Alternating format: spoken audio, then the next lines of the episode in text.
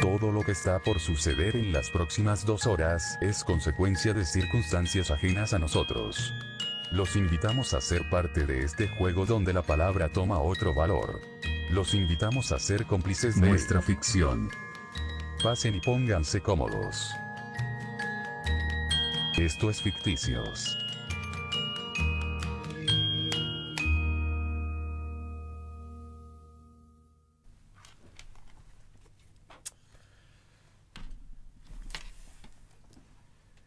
¿Qué le debemos a aquello que ha muerto? El, acto de amor, de recordar a un muerto, escribe Kierkegaard, es el acto de amor más desinteresado, libre y fiel. Pero con certeza no el más fácil. El muerto, en efecto, no solo no pide nada, sino que parece hacer de todo para ser olvidado. Precisamente por eso, sin embargo, el muerto es tal vez el objeto de amor más exigente, respecto al cual siempre estamos desarmados y en falta, distraídos y en fuga. Solo así puede explicarse la falta de amor de los venecianos por su ciudad. No saben ni pueden amarla, porque amar a una difunta es difícil. Es más simple fingir que está viva, cubrir sus miembros delicados y sin vida con máscaras y afeites para poder exhibirlos haciéndoles pagar a los turistas. En Venecia los mercaderes no están en el templo, sino en las tumbas. Ultrajan no solo la vida, sino ante todo un cadáver o más bien aquello que ellos, sin atreverse a confesarlo, creen un cadáver, y es en cambio un espectro, es decir, si sabe lo que es, la cosa más volátil, sutil y alejada de un cadáver que puede imaginarse.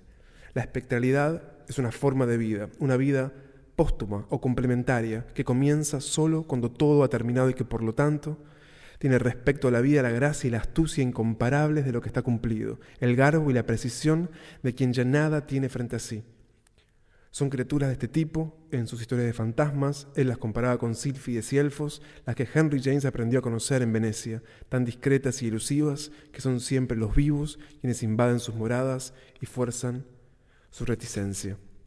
También existe, sin embargo, una espectralidad de otro tipo, que podemos llamar larval o larvada, que nace de no aceptar la propia condición, de removerla para fingir a toda costa que se tiene un peso y una carne, estas son las larvas que no viven solas, sino que buscan obstinadamente a los hombres cuya mala conciencia las ha generado, para habitarlos como íncubos o súcubos, para mover desde el interior sus miembros exánimes con hilos de mentira.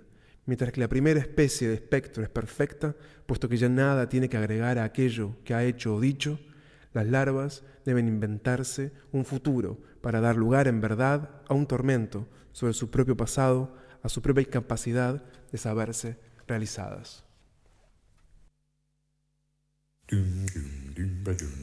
Usted tiene derecho a permanecer escuchando. Cualquier cosa que oiga podrá volvérsele en contra. Le aconsejamos a la gente de la tribuna que se consiga un abogado tipo Petrocelli, y en lo posible evite la policía. Si no pueden contratar un abogado, nos ofrecemos a representarlos.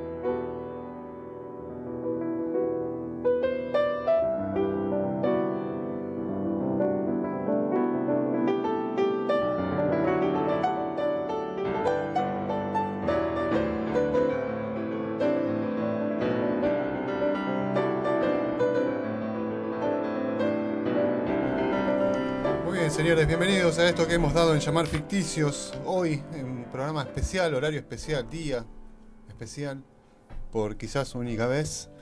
Jueves, 21 horas hasta las 11 de la noche, vamos a estar acá en vivo haciendo esto que nos gusta tanto hacer. Pero bien saben, no estoy solo en estas cuestiones, están ya aquí en la mesa, dispuestos a dejar su testimonio. Los señores Debret Viana. ¿Qué tal? ¿Cómo le va? ¿Cómo le va? Y el señor Fernando Torres. Está muy estudioso Fernando Torres. Buenas noches. No ¿cómo para de leer Fernando Torres. ¿Qué es todo eso que tiene ahí, Fernando? Y aprovechamos para juntar los libros que leímos en algún momento, acomodamos la biblioteca y bueno, con esta noche tan especial que tenemos, me parece que, que viene bien traer todos estos libros. La pila de libros. ¿Por Exactamente. qué es una noche especial? Toledo? Exactamente. Es una noche especial porque hoy vamos a estar sentados conversando con la señorita Selva Almada la señorita Gabriela Cabezón Cámara. Es un lujazo, se podría decir, que nos podemos dar, Sí. eh, que tenemos la suerte de darnos. Es un, es un- quizás un premio al esfuerzo de ficticios de sostener este espacio durante todo lo que va del año. Pero bueno, nada, era, era un- un- una, una necesidad que teníamos personal casi, de, de sentarnos a conversar con ellas un rato. Así que en un ratito nomás vamos a estar empezando a charlar, a contar, a preguntar, a ver y a ver qué sucede en ese diálogo que estamos acostumbrados a plantear al aire, saben ya, es una cuestión de conversar y ver para dónde va la cosa y ustedes obviamente pueden sumarse a esa charla llamando al 4958-1037 o bien conectándose a través de Facebook. Buscan ahí ficticios, le ponen un me gusta, pueden empezar a preguntar a través del Facebook. Si llaman al teléfono, ahí va a estar nuestra productora, la señorita Andrea Fraso, dispuesta a tomar nota de todo lo que ustedes tengan ganas de decir. Así que vayan pensando alguna pregunta que estén dispuestos o con ganas de saber de alguno de los textos de Selva Almada, de Gabriela Cabezón Cámara, o alguna inquietud que les despierte. Ahí vamos a estar dispuestos a compartir sus inquietudes, sus preguntas con, con ellas. Pero bien, mientras tanto también... ¿Qué? Usted, ¿Mientras tanto usted- qué? usted te- me- me- cuando veníamos corriendo en la escalera, Sí. eh, me comentó algo sobre un artículo. ¿Recuerda más o menos? Igual en ese momento te lo comenté porque estábamos escapando de, Sí, de es alguien que nos quería agredir, justamente porque no pagamos en ese café. Tenían algo de razón esos muchachos. Pero. Sí, pasa que no tenemos- podemos hablar de esto. Porque usted, el querido Fernando, es A alguien que está muy versado en, en la obra de César Aira. Y, y ha visto que últimamente los. ¿viste? Aira no da entrevistas a nadie. Pero Eh, cada vez hay más entrevistas. Sí, pero son siempre a medios extranjeros. Sí, Porque sí. está medio enojado con. Mejor la- dicho, cuando él está en el exterior. Exactamente. Porque exactamente, uno puede ser extranjero y querer entrevistarlo en Caracas y Rivadavia y No. César no, no va a acceder. Ajá. Igual tenemos que buscar un modo, pero después ya lo vamos a planificar eso.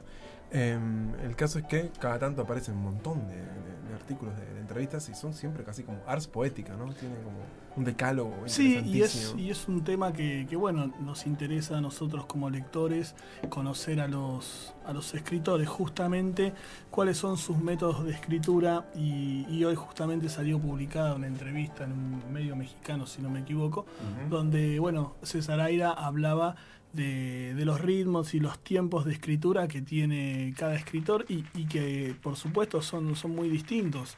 Decía que hay algunos que escriben de manera, no sé si obligada, pero constante, que se obligan a hacerse el tiempo, el lugar. Algunos escriben muy poco, otros menos. Él dice que escribe muy poco. Dice que le gustaría escribir más. Él escribe una paginita eh, durante la mañana. Después llega a la casa, descansa un rato, la pasa a la computadora y rompe la hojita y ya está. Entonces, Esta destrucción de la hojita, la verdad que siempre me sí, la verdad que qué ganas de, Sí, es un molesto. de estar en esos...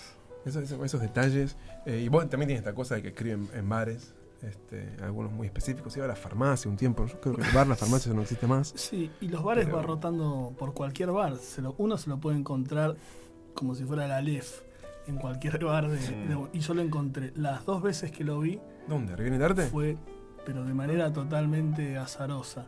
En el Federal. Federal Legal de. ¿Qué, El, el Abasto? el Federal de San Telmo. Ah, a ya sé las cuál, sí. 11 de la mañana. eh, era. La verdad que no me hubiera imaginado encontrármelo ahí, porque él suele escribir cerca de la casa, en, en En Flores. Flores. Y fue una sorpresa total. O sea, lo miraba y decía, che, es, puede ser. Y me miraba muy tímido, más tímido yo, y bueno, nos, se rió. Eh, Vieron esos ventanales grandes que tiene bueno, este bar. y estiró la mano, hablamos dos palabras. Ah, o mira, sea, te animaste a, a interpelar a Aira. Sí, sí, sí. sí. Te pa- dos palabras, no, yo trato. Te habrás sentido como Patti Smith. sí, sí, fue. Viste que Smith dice que le, le daba mucha vergüenza acercarse sí. a Aira, no sabía cómo empezar a hablarle. eh, fue como, como tímidamente, no sabía cómo decirle hola. Hasta que, Y bueno, dijiste Patti. Smith y si bien Aira es, ya hizo su trayectoria en el exterior, eh, Patti Smith fue una de, de las personalidades que le dio como ese trampolín o salto a otros lectores. Eh, sí, vino bien la, eh, la llamada. Y bueno, es, es pertinente Aira esta semana, que es- tuvimos un Nobel entregado. Exactamente. Aira quedó en el puesto 13 según las casas de En el- apuestas. Exacto. Cerca, peor que el año pasado, que estaba octavo, pero Mm. 13 no es nada deleznable. ¿Y usted qué, cómo se lleva con Kazuo? No, no, Caso es un autor que, que no, no puedo decir mucho, no, no lo he leído, eh, así que es una tarea pendiente. Está todo para- editado, por suerte. así que Sí, va a ser sí, fácil. se consigue. este, bueno, creo eso. que el año pasado o este año, digo con la fecha ya eh, es un mareo, eh, está El Gigante Enterrado. Mi Gigante Enterrado creo que se llama, que es el, último libro que, que está disponible, al igual que otros en una serie de compactos. Me parece bien, ¿no? Eh, Sí. Digamos, se premió un autor en el cual tiene como una tra- trayectoria sólida en el, en el mundo de, de la escritura. Más allá de, por supuesto que hay otras expresiones que requieren de la escritura, pero bueno, ese es un escritor con mayúscula, por decirlo. Sí, sí, sí. No sé, había como. No, no sé qué pensamos todavía al respecto de este Nobel. Tampoco sé si es necesario pronunciarse, ¿no? Al respecto de. Eh, pensaba en eso, sí, sí, sí, realmente hay que tomar una, una posición frente a esto o no. No sé, Eh, Creo que nos mal acostumbró el hecho de que Dylan fue un, un, eh, Nobel muy comentado, muy comentable, porque era muy polémico, algo que no había ocurrido nunca, que pase lo que pasó, esto de un Nobel a un músico. Y seguro es alguien que conocemos, que está traducido a casi todas las lenguas, está editado en todas partes del mundo, está consagrado en todas partes del mundo. Responde. Un poco joven quizás, Sí. para- pero es como que está bien y al mismo tiempo tiene gracia. Porque no es algo que pueda despertar mucha mucho discurso al respecto. Claro. Pero igual desde ese lugar también me parece justo. Ya digo, lo que digo es sin, sin haber leído la obra de él. Pero digo, eh, nosotros sabemos los comportamientos en el, en- en- en el campo editorial o en el campo de los escritores. Es un escritor legítimo, por decirlo de Exacto. algún modo. Si bien es, es Letana también era legítima, pero fue como un premio que llamó la atención porque se premió a una cronista, o sea, la, la enmarcaban dentro de la crónica y no de la literatura más tradicional. Después vino el de Dylan y este premio es como que vuelve un poco Sí, sí, a- es a- más a- tradicional. al valor normativo, por decirlo de algún modo, en, en- en la esfera literaria. Así que no despertó mayores... Eh, Pero hay otros que han sido bien, digamos, decir que estamos de acuerdo con el valor literario, pero que no los conocía nadie. Sí. O que no estaban editados, por ejemplo, en español. Sí. Entonces esto generaba la- la- el impulso de a ver quién es. A ver quién, como pasó con el, con el Moyan, por ejemplo. Para mí Moyan fue el, el Nobel más... des- no, no hubo, no hubo respuesta, nadie eh, habló de. Moyan. Nadie habló de Moyan, ni siquiera se reeditó la obra.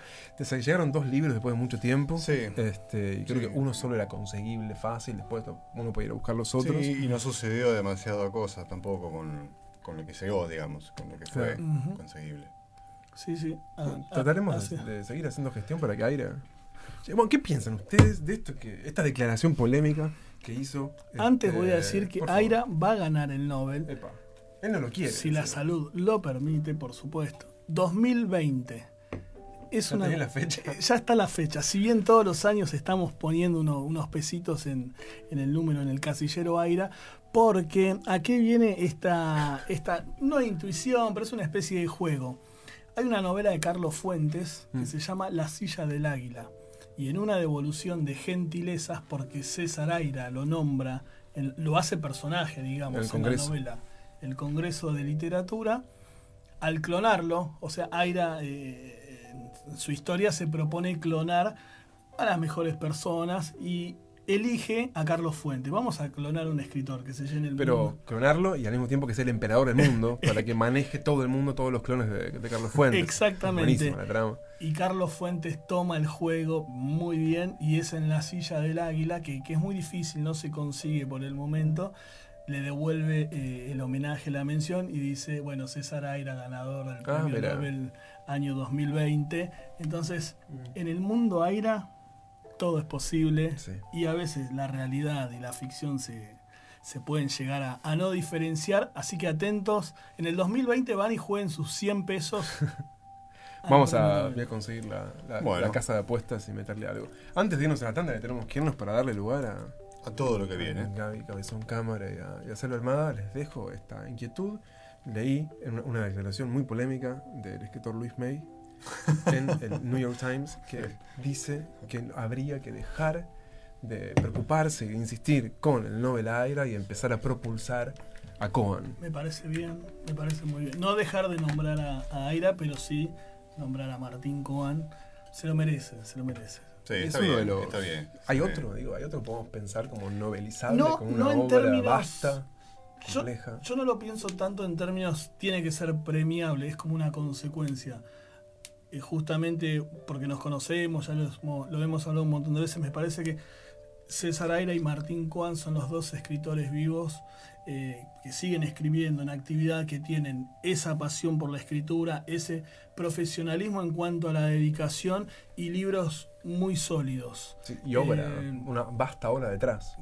Exactamente, digo, Coan, o sea, es como que pareciera que sigue siendo de los adultos, como un joven escritor. Totalmente. Y la verdad que acá, cu- cuando vino Coan, hemos hecho una, una montaña de libros y era muy vasta, muy, muy Sí. alta. Y, y vemos cómo también va novela tras novela dando, eh, digamos, siempre apostando a un procedimiento nuevo. O sea, él puede tener un estilo eh, identificable, pero siempre hay algo que viene a, a romper con lo anterior. Y sobre todo me parece que, se vio claro en, Fuera de Lugar, eh, como siempre él también está contando algo de una época muy situada eh, eh, justamente en el tiempo y fuera de lugar, más allá de todo lo que trata, es el quiebre de un paradigma, del paradigma analógico al paradigma digital, de la vida sin internet a la vida con internet, digo, graficado con, un- con una foto que antes había que sacar con una cámara, no la veías hasta que, que la revelabas y eliminada la copia, eliminada el negativo, ya no había documento, en cambio lo digital, una vez sacada una foto, en algún lado está. Y por más que uno controle todas las páginas web, todos los soportes, esa foto igualmente puede aparecer. Digo, me parece que no tenemos la novela que pueda, eh, excepto esta por supuesto, atravesar una era. Digo, como después también tenemos en otro tipo de historias eh, eh, la cuestión de la dictadura como marco, pero después también la herencia de la dictadura en la, sociedad civil, en la vida civil, como en cuentas pendientes y también en Bahía Blanca. Si bien en cuentas pendientes tenemos personas de esa ideología como sedimento que siguen conviviendo, en fuera en Bahía Blanca, digo, o la violencia, la amenaza, al menos en términos general, es un otro que puede ser la delincuencia, el pobre. Digo, eh, hoy ya, en, Bahía Blanca no le temes a la gente de seguridad, estamos hablando de ficción, y el enemigo puede ser aquel que te viene a robar una billetera, una campera. Bueno, Coa me parece que siempre está eh, marcando la- las épocas de cada tiempo de su literatura. A mí me parece que... Y, y- y, bueno, después vamos a tocar un tema también con, con- con Selva y con Trajiste la Gabriela. Veo que por eso trajiste la guitarra. Sí, pero esto de- del escritor comprometido, ¿qué es esto del escritor Total- comprometido? bueno, hay, sí, hay, hay un montón de cosas que estaría bueno discutir sobre, sobre eso. De hecho, tengo una, una cuestión más antes de ir a la tanda como A para, para consultarles, que sale de esta misma entrevista que le hicieron a, a Aira. Aira fue a México y le hicieron una entrevista. ¿Y el que, que hizo Aira en esa entrevista? Hablar mal de Rulfo. En México. Complicado. Y le preguntan por qué, ¿no? ¿Por qué no le copa tanto Rulfo? Y ex- explica que no va a ahondar en todo lo que no le gusta, que es un montón. Pero cito esta parte que me parece interesante para, para que la pensemos y, discutamos. ¿Qué es? Em, bueno, lo perdí. ¿Quieren decir algo? Ahí está. Em, no es la idea de la que yo me hago de lo que debe ser un escritor. Hacer una pequeña obrita, pulirla, pasarle el cepillo, publicarla y vivir todo el resto de su vida gozando de los réditos que da. Me parece que la actitud del artista ante la sociedad debe ser más generosa, seguir dándose, seguir creando, seguir inventando, hasta el último graznido. Bueno, Sí, es válido. Entiendo, entiendo cuál es la, la- la intención, pero no deja de ser Rulfo, creo. O sea, Claro. Y bueno, cada quien tiene hasta donde le da. ¿No? No, eh, tampoco Creo se que ser un tipo que publicó dos libros. Claro, sí. Puede que Rulfo se sienta o se, o se haya sentido completado, se puede decir, eh, con esos dos libros. Pensemos Ahí, ahí está mi obra, esto los- está bien, ya en- está. En los artistas japoneses u orientales, cuántas moralejas nos han contado de el trazo de un pintor, cuánto tiempo lleva. Rulfo tranquilamente podría responder, mejor que esto no puedo hacer, entonces hasta acá. Ya está, claro. Totalmente, sí. Pero bueno, ahí la dice ahí lo contrario, es perfecto. Si no puedes hacer más, no hagas mejor. Sigue haciendo. El arte es una búsqueda, no la, no la dádiva de algo acabado, sino la, la- la exhibición permanente de una búsqueda de no sabemos qué carajo. Y si logró, supongamos, no digo para, para, para buscar a si logró hacer algo como pero páramo, bueno, quizás este lo que achaca a Aira es la falta de generosidad. Podía haber habido un montón de cosas inferiores a Pedro Páramo, pero que hubiesen quizás hecho bien a fans o lectores de Pedro Páramo. Sí, Que hubiese bien, contribuido a la literatura, o hubiese aumentado la obra. Entiendo, sí. Es como. el- el- la pregunta esencial es el rol del escritor o el rol del artista. Su mejor argumento es su Sí, que obra. tiene un rol, en este claro. caso, para fundamentar su opinión Bueno, de tiene 80 Rulfo, novelas, puede hacer. son, son su- sus 100 libros. Así Claro. que ahí, ahí respondió con su, con su proceder. Ujú. Tenemos que ir a un tema, pero Dale. volvemos en un toque. ¿Parece? Volvemos con. Vamos con primero con la tanda, ¿te parece? ¿Sí? Bueno, vamos, Vamos a con la tanda entonces. Estás escuchando La Colectiva 102.5.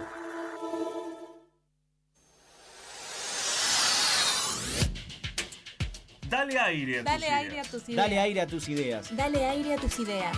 Dale aire a tus ideas. La colectiva te invita a participar de un proyecto comunicacional horizontal y alternativo. Sumate a construir la radio. Contactate con nosotros a radio.lacolectiva.org.ar www.lacolectiva.org.ar Agita el aire con nosotros. Buscanos en Facebook como La Colectiva Radio. Encontrá tu lugar en la radio. Agita el aire con nosotros. Gatillo fácil. Armado de causas. Torturas en cárceles. Detenciones arbitrarias. Represión. Yo sabía que las víctimas de gatillo fácil son en su mayoría jóvenes menores de 25 años, provenientes de barrios marginales. Yo sabía que se realizan diferentes maniobras para garantizar la impunidad del personal policial involucrado en estos hechos. 4.278 personas asesinadas por el aparato represivo del Estado 1983 hasta la fecha. ¿Vos sabés que hay cientos de organizaciones y familiares que luchan para que esto no siga ocurriendo? Yo lo sé. Nosotros lo sabemos. Ahora vos lo sabés. Campaña Yo sabía. ¿Vos sabés?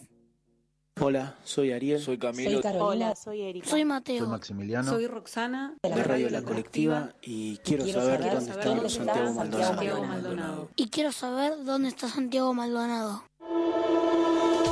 Estás escuchando La Colectiva 102.5 FM.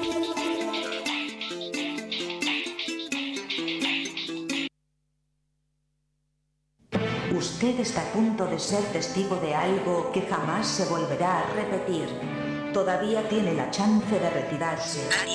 Sabemos de gente que fue, pero no conocemos a nadie que haya regresado. No diga que no se lo advertimos. Ficticios, pacto semanal de suspensión de la incredulidad.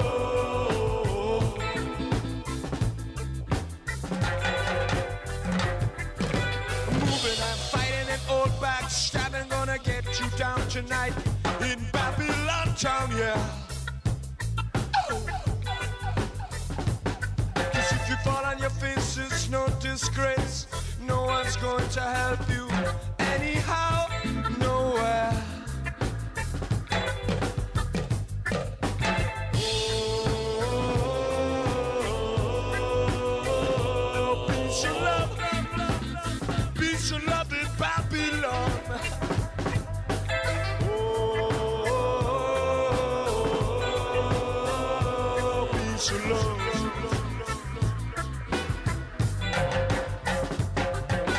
Little, little people with little, little lives in little, little homes with little, little wives. They get up, they go down, they go uptown, yeah.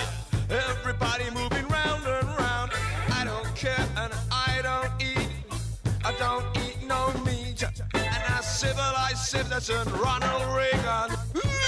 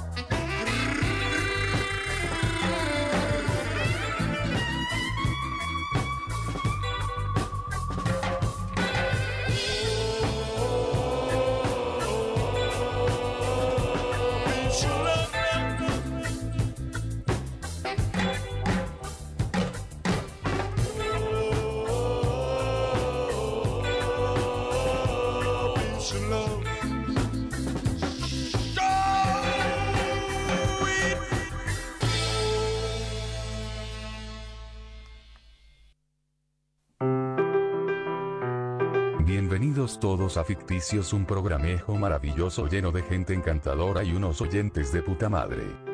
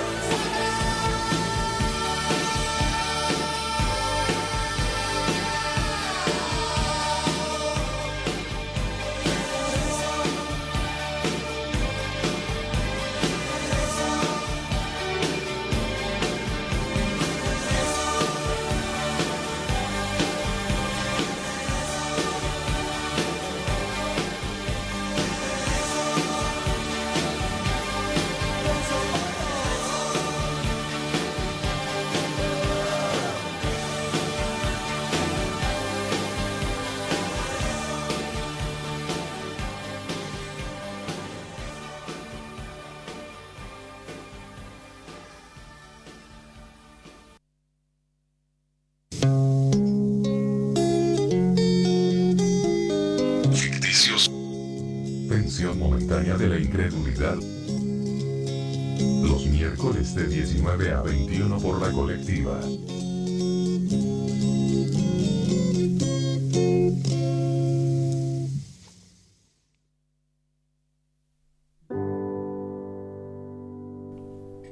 Bueno, Gabriela Cabezón Cámara está en el tránsito viniendo hacia nosotros. Selva quizás se haya fugado, pero tenemos. Vamos a dedicarle como todo el programa que tengamos para, para la presencia de ellas dos. ¿Les parece? Me parece bien. Sí, tipo hora y cuarto, todo conversación y literatura, creo que sería la felicidad de, de todos nosotros. Pero esto me recuerda que la dicha continúa y hay otras cosas también muy interesantes y que usted, Fernando, que lo tengo justo acá enfrente y tengo la chance de hablar de esto, organizó, pergenió, construyó un evento galáctico interesantísimo sobre nuestra amada y queridísima Alejandra Pizarnik para el siguiente domingo, ¿no? El domingo después de las elecciones, el 29. Exactamente, para el domingo 29. ¿Qué es eso? ¿Dónde? ¿Cómo, cómo hago? ¿Tengo que suscribirme? ¿Qué? Esto, esto fue así, esto fue una idea de Laura Galarza, periodista de Página 12 Suplemento Radar, de M del Plata, de, con- Grande. somos, somos muy amigos y en muchas conversaciones terminábamos siempre hablando de Alejandra Pizarnik. Eh, nosotros, bueno, veíamos que se cumplían los 45 años, el aniversario de su muerte, y dijimos en junio, che, podríamos hacer algo eh, sobre su vida, sobre su obra, algún homenaje, y empezamos muy lentamente a, bueno, a darle forma y pensando primero, bueno, quiénes son eh, aquellas eh, personas intelectuales, poetas, que, que pueden quizás darnos el mejor acercamiento, la mejor fotografía, ya sea en términos em, de literarios, por decirlo de algún modo, y un acercamiento también a su figura. Eh, anteriormente en el verano nosotros leímos diarios y correspondencias, em, la- las cartas sí, y el diario, todo el verano, o sea, íbamos conversando. Entonces la pregunta surgía, bueno, ¿cómo, cómo, eh, ¿qué pasaba en la vida de, de esta persona, de esta poeta, eh, eh, en su vida y que a su vez pueda escribir de determinada manera? Yo conté la cantidad de veces que aparecía la palabra muerte, me, muero, me moría, en las primeras bastantes. 110 páginas del libro y aparecía 94 veces la referencia a la muerte. Eh, y a su vez, cuando uno lee los diarios también, ve esa forma de decir las cosas, de escribirla, que parecerían ser que mejor no pueden ser dichas. Aún hablando de, de los miedos, de, de lo espeluznante, de, de la tristeza. eh, una chica de 30, 33 años, bueno, cómo fue eh, sus vínculos también con sus amigos, eh, leímos las correspondencias con, con su analista. Bueno, todo eso hizo que, que los dos caminos confluyan en este homenaje. Por eso se nos ocurrió eh, invitar a, por ejemplo, María Negroni, que es una estudiosa. eh, Eso como- justifica que pocas. salga el domingo de su Claro, casa. sí, O sea, sí. con eso hay que, hay que ir. María Negroni, ah, bueno, acaba de editarse hace poco, creo que fue este año, El Testigo Lúcido, donde Este hace año, todo sí. Un análisis de, de su procedimiento, bueno, de su programa de, eh, de escritura literario, digo, también la prosa de ella es muy contundente, o sea, ahí tenemos otro caso que no es una obra gigantesca, no, no apilamos 40 libros arriba de una mesa. Em, y después, por ejemplo, Gabriela Borrelia Sara, que es una gran docente de poesía, nos pareció que era una referente muy, muy lúcida, muy válida también, siempre la menciona. Para, para sumar al diálogo. Exactamente, para sumar al diálogo con María Negroni, con Laura Galarza. Esto surgió así, eh, ya te digo, de, de charlas literarias entre amigos y, y- y nos propusimos hacerlo. Y después, la otra pata, que se daba, que sería la otra mesa, Sebastián Basualdo, Sí. escritor, editor de la revista Lo- Los Inútiles de Siempre. Si tuvieron la chance de, de leer el número 2 dedicado a Pizarnik, con fotografías increíbles, eh, totalmente inéditas, el trabajo de entrevista que hizo con Yvonne Bordelois, con Cristina Piña. ¿Cómo conseguiste a Ivonne Bordelois? Eh, bueno, eh, Ivonne Bordelba, total, eh, estamos entre amigos. Es amiga puede de no una sé amiga Ah, de una amiga mía, entonces fuimos por ese lado, o sea, se dio de manera azarosa. Cristina Piña tiene muchos textos, tiene un libro publicado en Editorial Corregidor. Esto la verdad también debe ser un- una fiesta editorial porque Corregidor, Sí, fantástico. eh, Juan, eh, le agradecemos a Juan también los libros que, ne- que- que nos dio. eh, de Entropía de, de María Negroni. Eh, bueno, y Sebastián Basualdo va a entrevistar, va a dialogar con Ivonne y con, con Cristina, que las dos fueron las editoras de, de las cartas y, y eh, correspondencias. ¿Esto cuándo es y dónde es? Esto va a ser en la librería del Fondo, librería de, eh, de Fondo de Cultura Económica en Palermo. Hermosa librería. Costa. Rica 46, 48, ahora reviso bien. Frente la a Plaza. Armenia. Enfrente de Plaza Armenia, esa es la mejor Y al lado de la referencia. panela rosa. Costa Rica 4568. Exactamente. Tiene un auditorio, se va a proyectar, porque, bueno, también el evento se iba a hacer en dos fechas, domingo 22 y domingo 29. Al haber elecciones están prohibidas las actividades y se tuvo que... que Las actividades cortar. culturales también están prohibidas. Exactamente. Lamentablemente. Son las primeras. Y pasaron las dos mesas para el domingo 29. En el medio, Fernando Noy, que iba a ser uno de los invitados que Una gloria tenerlo no. es un genio. Él recita de memoria Sí, Pizarnik. bueno, no va por una cuestión de, de- de viaje que tiene él, no va a poder participar, pero sí va a participar, nos va a mandar videos recitando y hablando sobre, sobre Alejandra eh, Pizarnik. Así que están invitados. El auditorio tiene capacidad limitada. eh, tuvimos un- como una buena recepción so- sobre esto. Ir tempranito. Eh, a las 5 de la tarde traten de estar. Arranca Claro. 5 y media puntual porque bueno, es un programa, hay muchos eh, invitados y la idea es que sea entretenido y que no se corra. Porque Claro. justamente también pasamos un domingo que no es un día mm, de los que más se utilizan para las presentaciones. Exacto. Así que domingo 5 de la tarde hasta las 8 de la noche.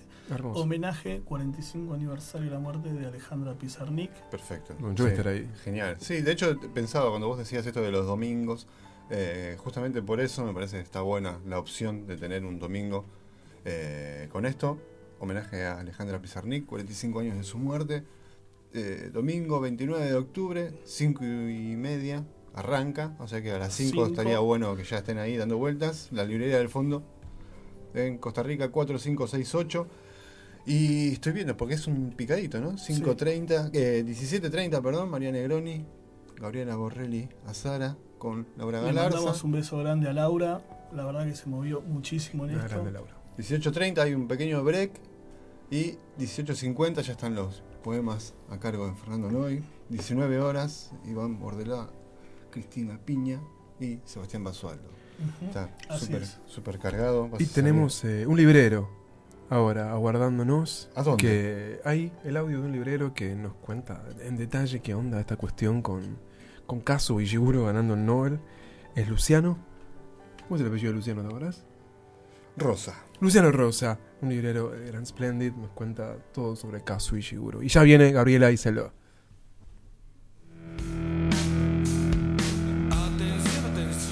Un librero recomienda. Scene one, Apple, take one. Hola amigos de Ficticios. Bueno, comparto con ustedes eh, la alegría o conformidad de eh, la premiación a Ishiguro con el Nobel de Literatura. Eh, creo que respecto de los dos últimos años es más que grato saber que un narrador contemporáneo eh, con varias novelas publicadas ha sido premiado eh, por, por su obra. Tal vez podría habérselo llevado cualquier otro escritor inglés de su generación. eh, hablo de Ian McEwan, de, de Julian Burns, bien de Martin Amis. Cualquiera de ellos, incluso eh, con también obras reconocidas y premiadas con el Booker, como fue el caso de The Remains of the Day, Lo que queda del día, una obra, una joyita que recomiendo a todos los oyentes em, que se acerquen, sobre todo a esta novela en la que Ishiguro mm, a mí me deslumbra por la crítica que hace a la sociedad inglesa, eligiendo nada menos que como protagonistas a un ama de llaves y un mayordomo para que eh, bueno, construyan una historia de amor muy bonita eh, y con varios elementos de análisis para criticar, eh, para emocionarse incluso. Mm, Ishiguro tiene una gran carga emotiva, como bien fue dicho en el día de, de la premiación. Sus personajes son muy cálidos, muy genuinos, eh, de una carga emocional bastante significativa. Yo recomiendo, en lo personal como lector, esta obra de- del Premio Nobel de Literatura.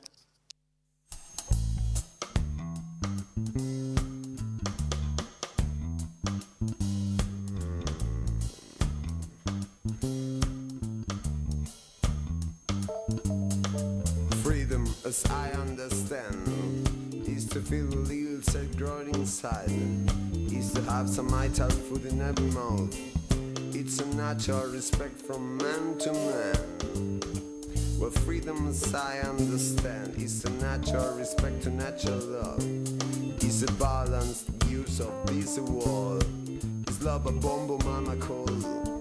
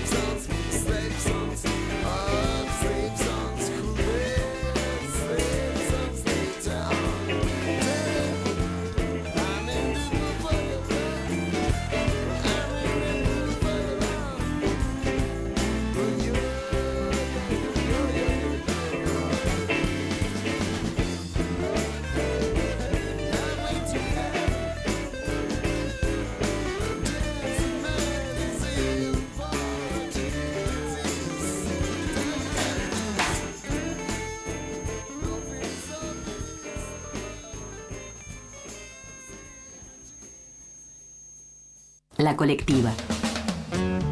Construcción participativa. Comunicación alterativa. 102.5 FM.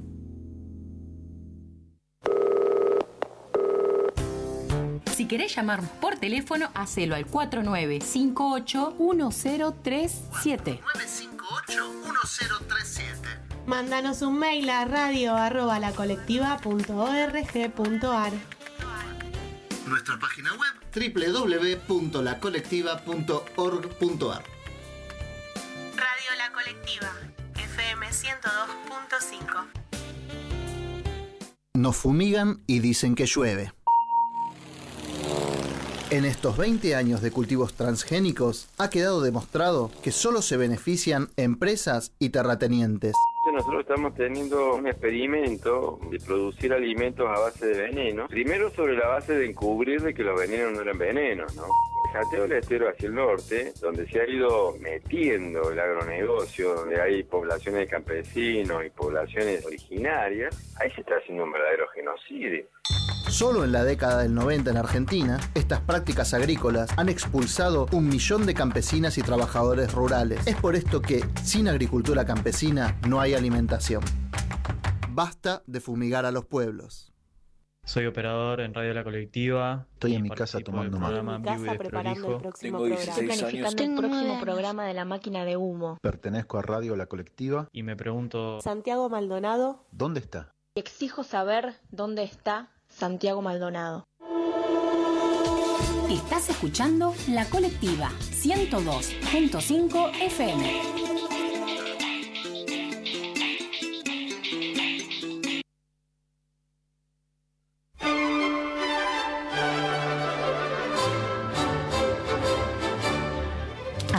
Partir de este momento y durante la próxima hora, vas a ser testigo de lo que cree, lo que siente y lo que piensa un escritor. Llega a Ficticios. El invitado.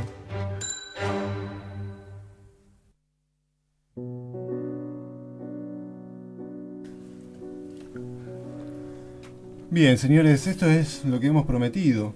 Eh, finalmente aquí, sentadas junto a nosotros, señorita Gabriela Cabezón Cámara, Selva Almada, millones de gracias por estar acá, por tomarse el rato para venir a charlar con nosotros. Eh, y no sé si alguno tiene alguna pregunta ya. No, me parece de muy, rápido. No o- podemos o atacarla con preguntas. Pero es que agradezcamos. Gracias por los niches, chicos. Así es un placer. Tomémonos un rato para Andrea. agradecer. Este, hay niches de papa y vino. La idea es que en Ujú. 20 minutos estemos todos en pedo y ahí podamos eh, profundizar sobre los bienes literarios que podemos tener o, o olvidar. ¿Querés- ¿Alguien quiere agradecer un poco más? No, no, ya agradecemos. ¿Estamos agradecidos? Somos Muy agradecidos. Muy agradecidos. Bueno, Usted tiene, usted tiene un arsenal ahí. No, el arsenal son los libros de, bueno, de estas dos escritoras que, que leemos, que nos gusta, y, y justo estábamos hablando antes de, de venir al aire, que se da casualmente también poder entrevistarlas con dos libros nuevos. O sea, muchas veces eso no sucede y celebramos, digo, tener el, mono en el remolino y las aventuras de la China Iron bien fresquito para poder preguntarles a ellas, bueno, cómo fue el proceso de escritura, en el caso de Selva, eh, cuándo te invitaron a hacer este trabajo, si te invitaron, si lo pediste. Hoy me- me- me entero por tu libro que la actriz eh, Lola Dueñas se autoconvocó casi, se enteró que eh, Lucrecia Martel hacía una película, averiguó y buscó el mail de Lucrecia Martel, quiero estar. Bueno, yo me enteré esto por Selva. Así que nada, Selva, ¿cómo, cómo llegaste vos a hacer este diario de rodaje, nota de rodaje de la película Sama? Bueno, fui porque me invitaron, o sea, no, no fue algo que se me ocurrió a mí. Eh, los, los productores de la película habían pensado en una serie de eventos que ocurrieran alrededor del, del rodaje de Sama, que ya era en sí mismo un evento muy esperado. Y bueno, una de esas cuestiones era un libro. Eh, entonces mm, yo había, la había conocido hace poco a Lucrecia, por eso ella sugirió mi nombre. Y mm, en realidad cuando, cuando yo fui, o sea, cuando me convocaron ya el rodaje estaba, había empezado, eh, creo que esa misma semana, o sea. Y mm, bueno, a mí me encantó la idea porque me encanta el trabajo de ella, porque la ama, porque bueno, era una cosa eh, que a todos nos generaba mucha curiosidad que iba a ser Martel con Sama, ¿no? Eh, el tema es que, o sea, lo, primero que me plantearon era, bueno, venía el rodaje, era tipo, vení. Y yo no podía estar los dos meses y medio que, iba que duraba el rodaje porque ya tenía otras cosas, o sea, me llamaron muy sobre el pucho. Así que le dije, bueno, yo puedo ir, me encantaría, pero bueno, iré, puedo ir unos días. eh, y en eso fueron como muy abiertos, era, sí, vení y escribí de lo que quieras, eh, fíjate, no sé, qué es lo que te llama la atención. Eh, y estaba bueno en ese sentido también la invitación, ¿no? Como no, no, tenía que ir a hacer una cosa específica, no esperaban algo concreto de, del libro, sino que hubiese un libro y que, bueno, que ese libro diera cuenta de alguna cosa. Eh, eso que al principio me pareció muy estimulante, que era, bueno, vení, mirá y después hacer lo que quieras, después a la hora de sentarme a escribir, también fue bastante, eh, digamos, era un poco el abismo, porque era, bueno, puedes hacer lo que quieras, pero bueno, ¿qué es lo que quiero hacer y qué es lo que puedo hacer y qué, qué tipo de libro puedo hacer de, un rodaje y tal? Bueno, y pasé por, por distintas ideas y cosas que las empezaba a, pensar, a darle un poco de forma y y sentía que fracasaban todo el tiempo. Em, hasta que agarré, bueno, y dije, bueno, agarro las notas, empiezo a revisar las cosas que yo había apuntado mientras estaba ahí, em, las entrevistas, volver a escuchar. Yo había hecho muchas entrevistas porque en un momento había pensado en un libro de entrevistas.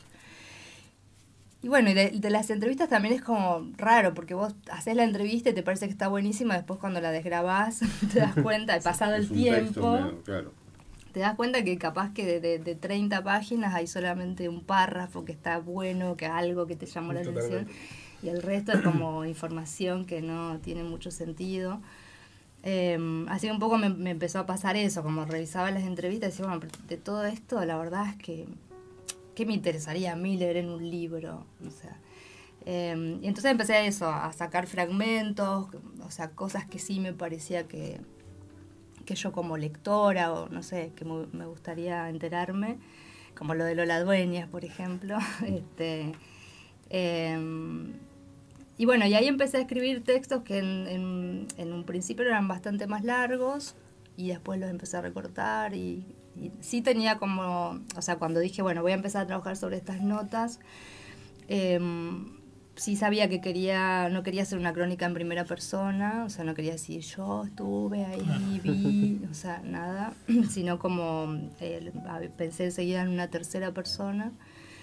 Y, y, cuando empecé a recortar los textos y vi que funcionaban, cuanto más breves eran, mejor funcionaban, también una, me, me, di cuenta que, que, me interesaba que estuviesen como muy atravesados de, del lirismo, digamos, de, de, lo, de lo poético.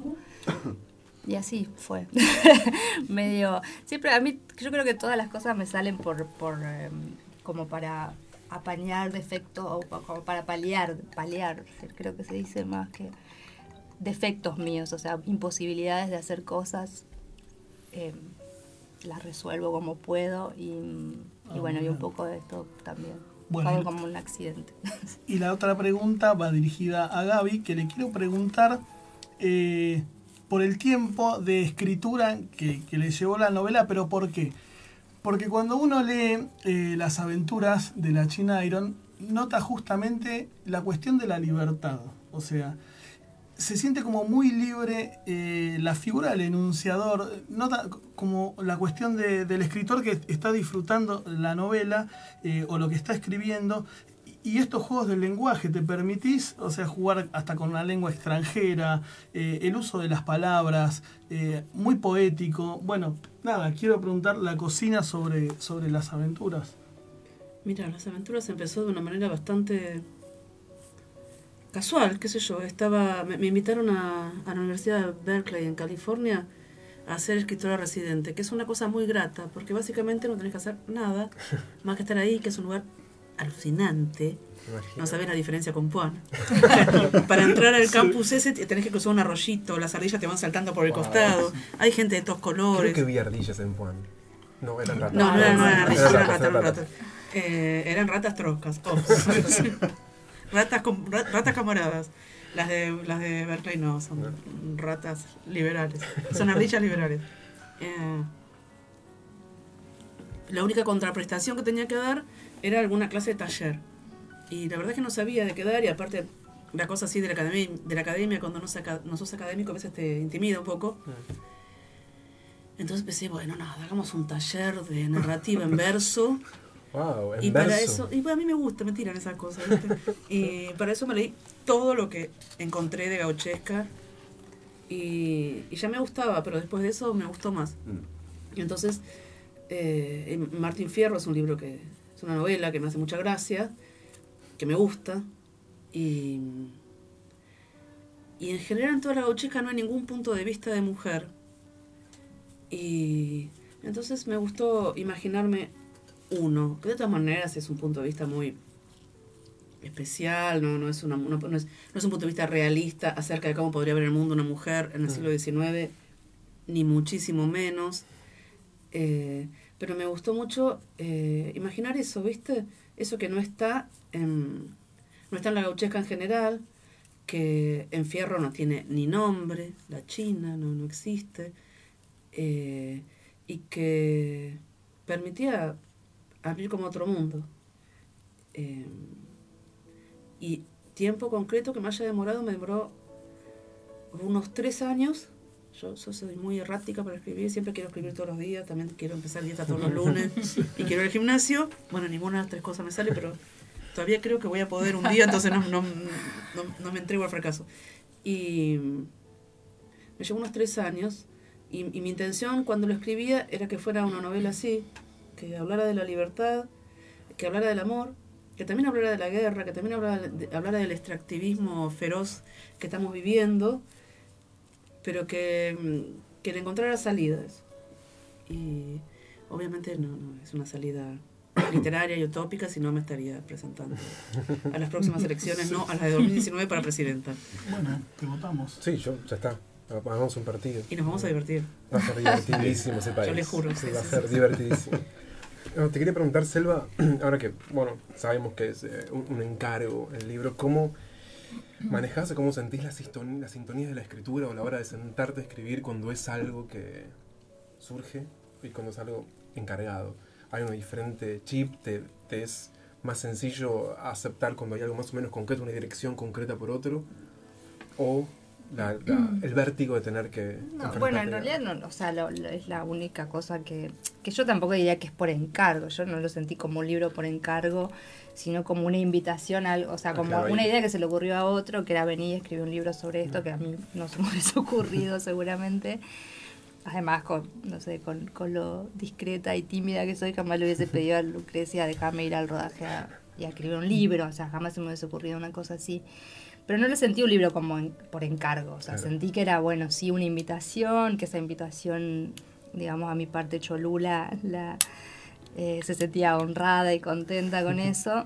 Eh, entonces, eh, no, no, o sea, no es que... No, tenía la presión en todo caso de, de, de entregarlo en una fecha, claro. que es algo que igual, bueno, un poco me viene pasando desde desde que de, también con chicas muertas digo desde que trabajo con Random House hay fechas sí, sí, hay digo que hay... claro que por ahí eh, con los libros anteriores no los había tenido porque yo había escrito los libros y después busqué las editoriales digamos Claro. entonces esa presión no, no existía igual Ana Laura que es nuestra nuestra este, editora este es muy comprensiva y sabe ceder, eh, sabe, sabe ceder, sí, es elástica, digamos. Ah, sí, me contó. Ah, vino. Sí, ah, sí, mira. me contó, me contó. Nos contó el- la, la cosa industrial. Ah, bueno. Sí. Eh, entonces, no, digo, sí están las fechas y eso te, te presiona y al mismo tiempo a mí a veces lo agradezco porque también, como, como dice Gaby, soy muy errática Mm. para escribir, me cuesta mucho sentarme, aún con las cosas, aún, no sé, cuando hago cosas que me, estoy escribiendo textos que me, que me gustan, eso, qué sé yo, tengo una novela que hace mil años que la estoy escribiendo y no me siento a escribirla en realidad. Eh, me cuesta mucho. Entonces, bueno, por ahí cuando tenés un poco la, la- el, la- el hacha de, de la entrega, eso hace que active Sí, un te poco. organiza y te- te Me organiza. eh, así. Como yo te preguntaba más, viste, por una boludez, que es, me me acordé de Flaubert, de la nada. Y si Flaubert no podía, no, no se le ocurrían tramas. Nunca. Eh, eh, estaba muy errático y escribía cosas que él consideraba tonterías todo el tiempo, Ajá. hasta que algún amigo a que él torturaba permanentemente les daba algo para escribir. Por eso escribí Las Tentaciones de San Antonio, que nadie lo puede leer y como es insoportable. Para, es uno de mis libros favoritos. ¡Wow! Cuando cambias o se puso. ¡Wow! Bueno, ahora tenemos que salimos- hablar de eso. Salí con menos pelo. Pero es una obra de teatro larguísima que él mismo dice, bueno, me zarpé un poco. Y después le dan un artículo diario y dicen, vos tenés que escribir esto, y es eh, la muerte de Delaunay, que es Madame Bovary y demás. Y era como eso, hay, hay escritores, me parece, que se sienten como organizados de un modo distinto cuando algo No, viene. seguro que te ordena, o sea, cuando alguien te dice, bueno, no sé, es que lo que pasa es que tampoco, digo, me- lo intuyo, tampoco es que me, porque esto tampoco era como, con, era tan abierta, le- era la invitación, pero después yo podía hacer lo que Lo quisiera, entonces... eh, Sí, sí, el vértigo persiste. Claro, el vértigo estaba, el abismo estaba, porque era bueno, y ahora qué libro hago que además, que más allá de que ellos, digo, no, no es que, que iban a opinar sobre el libro, pero bueno, quería también, me, me, me- me gustaba la idea de que les gustara el libro, qué sé Claro. yo, más allá de, de Que que, te no... saludando. eh, claro, viste, que no les pareciera, uy, cómo invitamos a esta mina, mirá la cagada que hizo. lectora Bueno, y es que me gustara a mí el libro y, Claro. y ta, y todo. Y bueno, lo que, lo que siempre pasa cuando, cuando escribís, a mí me importa que me guste a mí primero que a nadie. ¿Estás contenta con el libro? Sí, muy, Mm. muy. Me, o sea, me costó mucho encontrarle eso, la vuelta, la forma. Después cuando la encontré y, y bueno, la primera, con, sí, con Gaby, con Julián y Alejandra Sina, que nos... Julián López y Alejandra Sina nos, nos juntamos cuando podemos a, a leer lo que estamos escribiendo, así que ellos ya habían escuchado algunas partes y me habían dado el ok. Eh, y después, bueno, con Ana Laura, que fue la, la- la- la que fue leyendo todos los textos y un poco ayudándome a organizarlos y a ordenarlos. Y digo, bueno, a ella le gustaba el libro, a mí me gustaba el libro, entonces ya fui, estaba como tranquila con esa parte. Después, cuando se los pasamos a, a- a los, a los productores y a Lucrecia, a ellos también les gustó mucho, entonces, bueno, ya ahí estaba. No tenía, o sea, no, no tenía mucha expectativa de que le gustase a la gente, que el libro funcionase y está funcionando Sí. muy bien. Em, pero esa expectativa no, no la tenía. O sea, yo pensaba, la gente va a esperar un libro de rodaje, va a esperar Claro, que yo cuente claro. cómo filma Lucrecia Martel. Sí, un, un diario de Eh, filmación. un diario de básicamente, claro. filmación. Tipo eh, Gerson. Claro. Claro, el, el de Herzog, que yo lo Claro. había leído. cu- Cuando estaba con este proyecto había leído el de Herzog. Eh, y entonces pensaba que iba a ser un poco decepcionante para los lectores. Pero hasta ahora estoy recibiendo este, igual creo que un lector, este, si se acerca a un libro que tiene tu nombre en la tapa, espera algo diferente, ¿no? Mm. No creo que espere algo. Finalmente me gusta eso, que el libro en realidad circula por, por su propio carril, digamos. O sea, no, no, es, no es imprescindible leer el libro para ver la película, ni es que una vez que ves la película lees el libro y te ilumina aparte. O sea, no. De Sino hecho, como que puedes leer el libro y nunca ver, Y la, no ver la película. película, está todo bien, sí, yo no lo Eh, Claro, a mí- a mí Yo me- tampoco la puedo ver todavía. Claro. Un día nos juntamos, vamos. Sin, sin embargo, a mí me, me pareció esto, decime si, si vos sentís lo mismo, que en, en un momento eh, el libro toma, este libro en particular, ¿no? Toma como, como una dimensión propia, ti- tiene un lenguaje propio, que si bien dialoga con, con la película o con la obra original, con Sama, digamos, eh, también se desprende de ahí. Lograste ahí, con esos fragmentos que decís vos, esos textos cortitos, armar una, una- un, un lenguaje que, que Sí, lo- yo creo que se armó algo ahí, sólido, pero que ya digo, ni sé, ni sé cómo se armó, o sea, eso, como, yo la verdad que no, nunca sé muy bien cómo se arman los libros o cómo, cómo Pero, suceden claro. las cosas. Yo creo que es el ojo ahí, ¿no? Digo, vos, el ojo terminó como el punctum bartesiano, termina viendo cosas que la vuelven en el centro, que no son el centro, pero que las vuelven en el centro porque vieron algo que es narrable o interesante. O, Sí, igual yo creo que eso, no sé, a mí me pasa con todos los escritores que a mí me, no, las escritoras que me interesan, es las que tienen, o sea, aquellos que tienen una mirada propia sobre las cosas, sobre el mundo, digo, y sí, obviamente que, no sé, si hubiésemos hecho la experiencia de convocar a tres escritores distintos para escribir sobre el rodaje, probablemente otros hubiesen puesto el foco, no sé, en cómo Spregelburg sufría el pantano de Formosa, no sé. Que también hubiese sido interesante, qué sé yo. Pero bueno, no, no era lo que a mí me interesaba. Tampoco sabía qué me, qué me iba a interesar hasta que estuve ahí. Y, y de hecho, mientras estaba ahí, eh, también era, bueno, hay una cosa a mí me cuesta mucho la gente, entonces eh, también cuando yo acepté súper contenta y cuando me di cuenta que había aceptado pasar tiempo con gente, que eran un montón de personas que además conviven como una familia porque viven dos, tres meses juntos. Claro. Muchos se conocen de otras películas, digo, los técnicos, básicamente más que los actores pero bueno, se, levantan juntos muy temprano, están todo el día juntos, cenan juntos, desayunan. Digo, es, como. No, se quieren, se arman parejas. No te animas a decirlo. Eh, digo, debe pasar de todo, pero, pero quiero decir, bueno, están acostumbrados, es el trabajo de ellos. Claro. Y cuando me di cuenta que yo iba, iba a eso, o sea, iba a estar con toda esta gente, me dije, ¿por qué dije que sí? que, querría, o sea, decirme y no ir, porque me... Y, creo que también eso, o sea, mi, mis propias fobias y mi, propia imposibilidad de, interactuar con la gente también hizo que yo me fuera corriendo del set, corriendo lo más afuera posible y bueno, y, mirando... Se ve distinto además. desde otra perspectiva. claro. Pero bueno, siempre son mis falencias las, que funcionan. A, las falencias tenemos que volver ahora. Pero tengo una pregunta para vos, Gaby, que hay, bueno, se puede decir que hay, viste, dos, dos tipos de escritores, que son, hay un montón, hay un montón, hay un montón de, tipos de escritores, pero están los de lenguaje y los de trama. Y a mí me pasó cuando leí tu, tu última novela, que muchas veces me siento tan obnubilado, igual me pasaba antes también con los otros textos, por el lenguaje que tengo como o dejarlo o leerlo dos veces para penetrar en la capa de la trama, porque hay una fascinación por, la música o por, el goce de la línea pura que me, extasía. Entonces te quería preguntar si sos consciente de eso, si, peleas con eso, si te gusta eso, si buscas ese placer de, de, la escritura en sí misma y cómo se ensambla esto en, una novela y no en un canto lírico. Bueno, canto lírico porque estoy imposibilitada. Es una deficiencia que no podría compensar. Yo también trabajo sobre mis defectos, como acá, como la camarada armada, pero tanto no.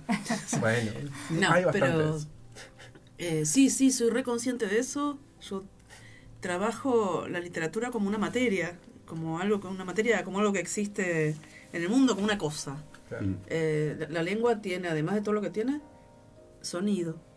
Y, y si puedes hacer vibrar el sonido con lo que significa, de una manera que reverbere de algún modo y que funcione en un montón de dimensiones, eh, para mí es mejor. Y de hecho yo siento que un texto funciona cuando cuando lo siento en el cuerpo, ¿viste? Yo supongo que a todos los que escribimos nos pasa lo mismo. Vos sabés, o no, que cuando lo que estás escribiendo está bien, es porque en el cuerpo se siente. O sea, no existe nada fuera del cuerpo. Y la literatura tampoco parece, a veces parece que sí, porque vos lees la obra, no sé, de Platón y te emociona y Platón ya no tiene cuerpo, pero a Platón le habrá funcionado en el cuerpo para que ahora te funcione a vos también y bueno, además la cabeza no está fuera del cuerpo.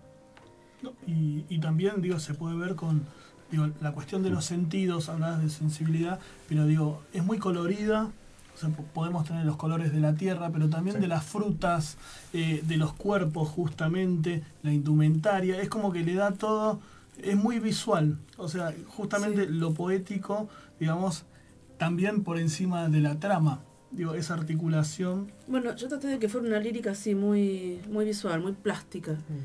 Eh, de todos modos, me parece que, que en esta novela, más que en ninguna, trabajé de un modo en que el que puede gozar de todo eso va a tener un nivel de lectura. El que se puede dar cuenta de todos los niveles de intertexto, que son una cantidad, va a tener otro nivel de lectura. Pero el que no, y va leyendo las aventuras de dos minas en una carreta, en el medio de la pampa, tipo una, una de Cowgirls, claro. una del Far West, una road movie, también lo puede disfrutar. En esta, en esta laburé para eso. Como que, que no sé. En la Virgen Cabeza me importaba menos eso que de todas maneras, igual la gente que no entendía todos los intertextos, eran millones, eh, me parece que también lo podía leer. Pero traté de que esta fuera más transparente, que, tuviera un lirismo, eh, que fuera lírica, pero que fuera legible para mi papá. Claro. Que igual no lo va a leer, pero había, había algo que hoy hablábamos con, con Debret cuando veníamos para acá sobre tu libro y, decíamos, y que, había como una imagen que a mí se me venía cuando lo, cuando lo estaba leyendo, de, párrafos puntuales, lamento no haber marcado cuáles eran para leértelos ahora y que me digas si realmente es así, pero la imagen, la, imagen que se me vino a la cabeza fue eh, que había una oración, había una frase ¿no? puntual con la que vos arrancás un párrafo. Y esa frase es como que vos la agarrás y la, la, vas como desgranando, ¿viste? Y de ahí van saliendo otras. Y, hay un, uso que cuando te das cuenta, te leíste un cuarto de página. Y, seguís enganchado a esas primeras tres palabras. Y cuando cierra, cerró. Así, perfecto. Entonces, ese juego, que más allá de, ese juego que, aceptabas con, con, con Debret, digo, es un riesgo altísimo porque en el medio de todo eso puede suceder una coma fuera de lugar, te derrumba todo. Eh, vos laburás todo el tiempo eso, no solo en este texto, en los anteriores también lo hiciste, ¿no? Eh, de manera consciente y absolutamente consciente que estás haciendo eso. No, hay, no hay otra cosa. No, sí, sí, es así, tal cual, como si hubieras estado conmigo. ¿Estabas escondido? No, no, muy distraída, ¿viste? Yo veía que el gato maullaba, era vos. No, no, no. El vino se acababa enseguida, era este. Claro.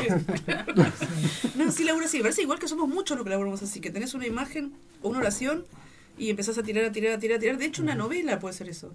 Sí, sí, sí. ¿No? Para, para, ¿Quién de ustedes, una novela no, no, empezó con una imagen y que empezaste a tirar, a tirar, a tirar, a tirar, y una palabra lleva a la otra? Hmm. Y, pero todo es como un Big Bang. Siempre para, ¿no? Una novela. Es algo que vos empezás, tenés un punto, no sé si bartesiano o punto cualquiera, proletario de acá de, de Porque Centenario, pero empezás a tirar de ahí y se empieza a abrir, a abrir, a abrir. Es algo que tiene la lengua además. Y que tienen las imágenes, ¿viste? Mm. Que, que se empiezan a abrir. Y, bueno, y en este libro en particular tiene que ver con la impresión no solo de la literatura bocheca, sino de la Pampa, que la estuve recorriendo mucho, recorriendo mucho la Pampa, es decir mucho, alguna partecita del campo argentino, un pequeñísimo pueblito que tiene 500 habitantes, estuve yendo bastante por, por razones amorosas, viste que el amor sirve para esas cosas también, para conocer el país. Quiero adivinar ese lugar. Se llama Carlos Naón, es el pueblo de, mi ex pareja, Silvana Carra, que es una artista visual, excelente. Y bueno, con ella aprendí, entre otras cosas, y de lo que puedo contar, a eh, mirar la pampa, que realmente es, eh, es difícil de ver. Vieron que la pampa es un adorno, que una mm, cosa que pasa al costado de la ruta mientras vos vas a otro lado.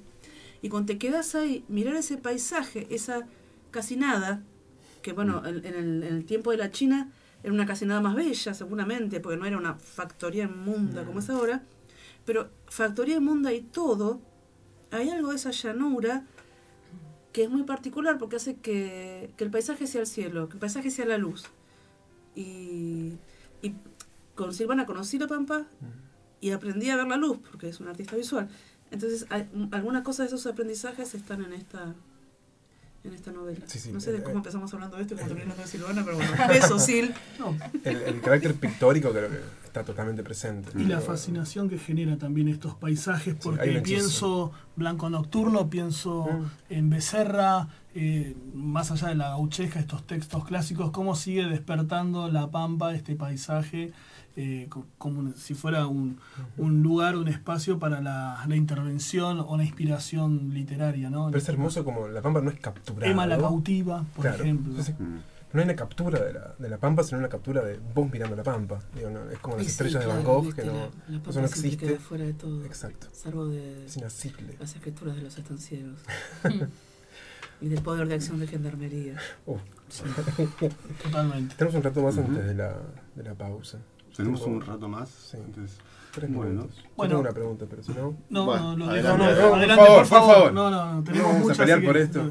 Bueno, no nos peleemos, entonces nos voy a hacer yo. y, y, con referencia a esto que estábamos hablando del paisaje, también me acordaba del viento que arrasa. También jugás mucho con eso. Y de hecho es, es, es un protagonista. Sí. inevitable, digamos. Eh, ¿de, qué, ¿De qué manera lo, lo, lo, pensaste cuando, lo, cuando empezaste a elaborar el texto? Si, ¿En el viento? Sí. Si el paisaje ya se metió de lleno ahí. No, sí, sí. O, eh, sea, a mí me había pasado, em, yo hasta, hasta, hasta esa novela, siempre todas las historias que había escrito, que eran cuentos, en realidad, pues es la primera novela, transcurrían en Entre Ríos, bueno, Mm. en un paisaje que yo conozco muy bien porque es el paisaje de, de mi, de la mayor parte de mi vida, digamos. Y mm, cuando empecé a escribir, a pensar este, esta otra historia, lo- la quería ambientar en el Chaco, que era es como, eh, también vamos a seguir hablando de, de el amor que te lleva a conocer el país, este, porque mi marido es de ahí y entonces hace muchos años que yo voy. Y, y a mí me pasaba cuando las primeras veces que, que, que fu- que fui, que yo me sentía todo el tiempo como expulsada por ese paisaje que me parecía tan feo y tan distinto al de Entre Ríos, tan como tan poco amable, digamos, Entre Ríos ya, ya desde el nombre es un, un Claro. sitio como muy amable, con árboles y pájaros muy lindos y qué sé yo. Y, y esta zona del Chaco, que en realidad es el, el sur del Chaco, ahí el norte de Santa Fe, es muy fea, es, es, es como un lugar muy feo. Y, y yo me sentía eh, eso, sentía que no podía entrar, ah, o sea, estaba, pero mientras estaba era como, estaba medio en- eh, como en el limbo de los aire acondicionados, porque Claro. era la única manera de, 65 de, grados, de- casi 60 de grados. soportar el calor y la tierra y el viento norte y qué sé yo. Y, mm, y bueno, y entonces un poco cuando empecé a escribir esta historia, dije, bueno, la quiero, porque además había otra cosa que me había sorprendido bastante, es que había muchos evangelistas y tal. Entonces, bueno, un poco por eso pensé en ambientarla ahí, porque el, el- el personaje iba a ser un pastor evangelista. Y, y ahí enseguida apareció el paisaje, ¿no? Como esta cosa de, bueno, ¿qué, qué puedo hacer? Hasta, hasta ahí había sido bastante sencillo meter o hablar del paisaje entrerriano, que tenía como muchas posibilidades poéticas. Eh, bueno, ¿qué, ¿qué hacer con ese paisaje que a mí no, no me inspiraba nada? Eh, y bueno, y de- de- se terminó mm, como convirtiendo más que en un telón de fondo, que por ahí al principio solo pensé en eso, bueno, Sí. algo como, como un escenario y punto. Eh, empezó a tomar cuerpo y, a, y medio sin querer, ¿no? ¿no? No fue un plan, digo, de golpe era como, estaba tan omnipresente eh, que de alguna manera empezó a, no sé, a condicionar la vida de los personajes o, ¿no? Esta tormenta, que, no sé, que es como, como donde se dirimen todas las cuestiones que les pasan a ellos y demás. Eh, pero bueno, por un lado había un interés, digo, de- desde antes en, en lo que yo escribía por, por el paisaje tenía un lugar central y acá era como, bueno, ¿qué, qué hago con esto tan feo? ¿Cómo lo puedo convertir en, eh, nada, en un texto literario? O sea, ¿qué, qué se puede sacar de esto donde aparentemente no hay nada? No hay nada, y había un montón, obviamente, como en todas las cosas ha- había un montón. Sí, sabes que eh, lo charlábamos, creo que lo hemos charlado con, con los chicos de producción, con, con Debret.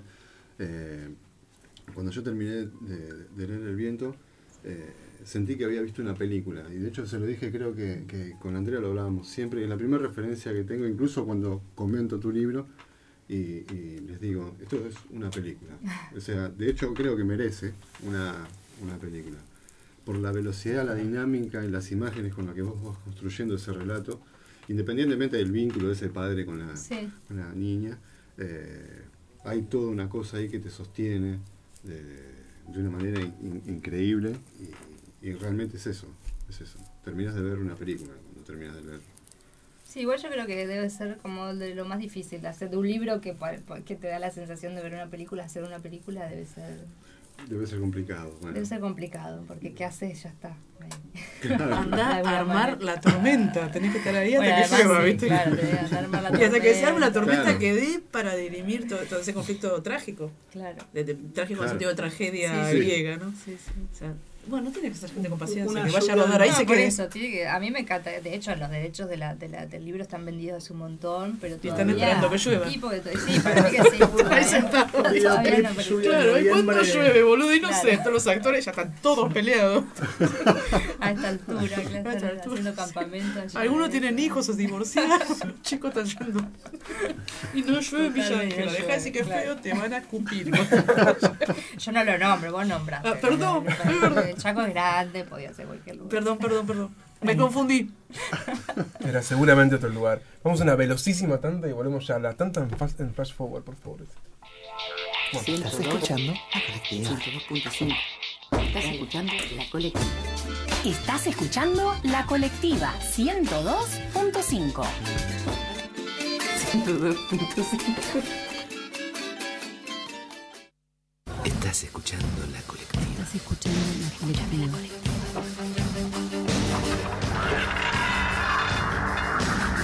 Allí donde se construye el reino de la mentira, ninguna verdad se dice en voz alta.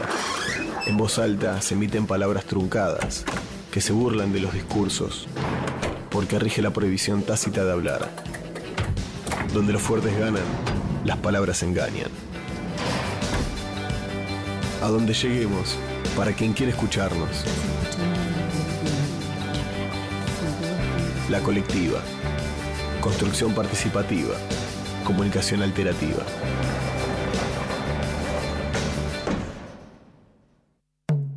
Gatillo fácil. Armado de causa. Torturas en cárceles. Detenciones arbitrarias. Represión.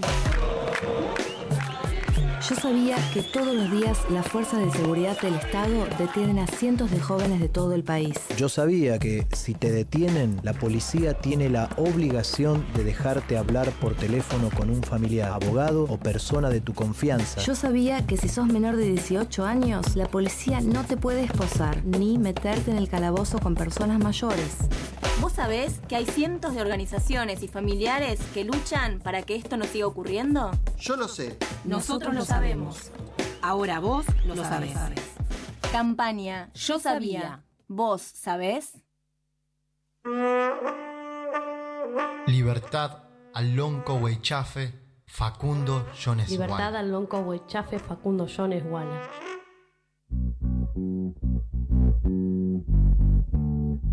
Lonco fue detenido ilegalmente el 27 de junio del presente año en cercanía de Bariloche, después de participar en una ceremonia de Huitripantu, renovación del año mapuche. Se lo acusa por una causa en la que ya fue juzgado y liberado en septiembre del año pasado, siendo un hecho inédito en la supuesta justicia argentina.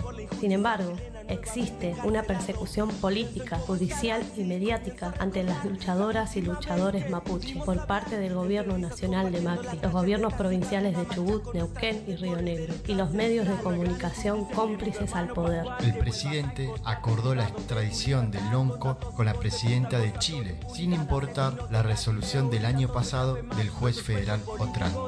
Facundo, junto con otros y otras mapuche, reivindica la recuperación de tierras usurpadas por terratenientes, la reconstrucción de nuestro pueblo y la defensa de la naturaleza ante las empresas extractivistas.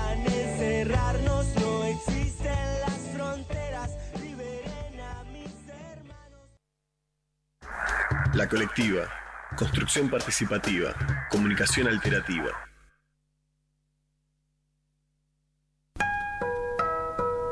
Nadie que hubiera conocido a Catherine Morland. Había empezado a leer la novela unos días antes. La abandonó por negocios urgentes, volvió a abrirla. Una cuando mañana la vieja rata de agua asomó la cabeza Eran las por su 7 de una tarde muy calurosa, en las colinas de Sioni, cuando Padre Lobo despertó tras dormir todo el día. Cuente, lo primero que probablemente querrán saber es dónde nací.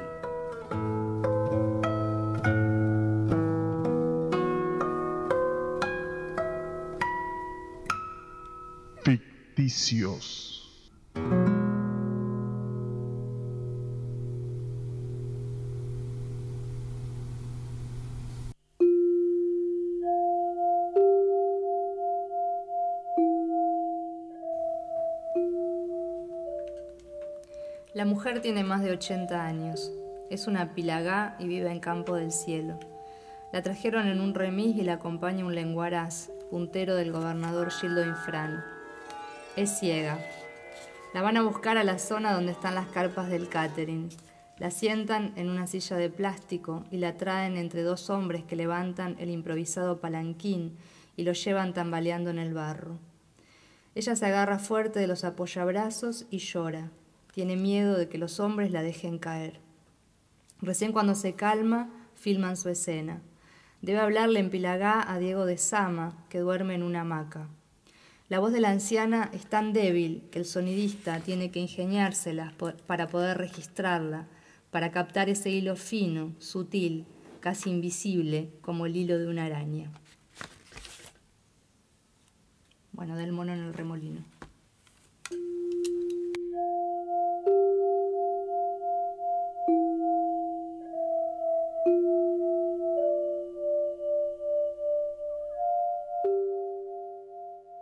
Estamos totalmente ficticios.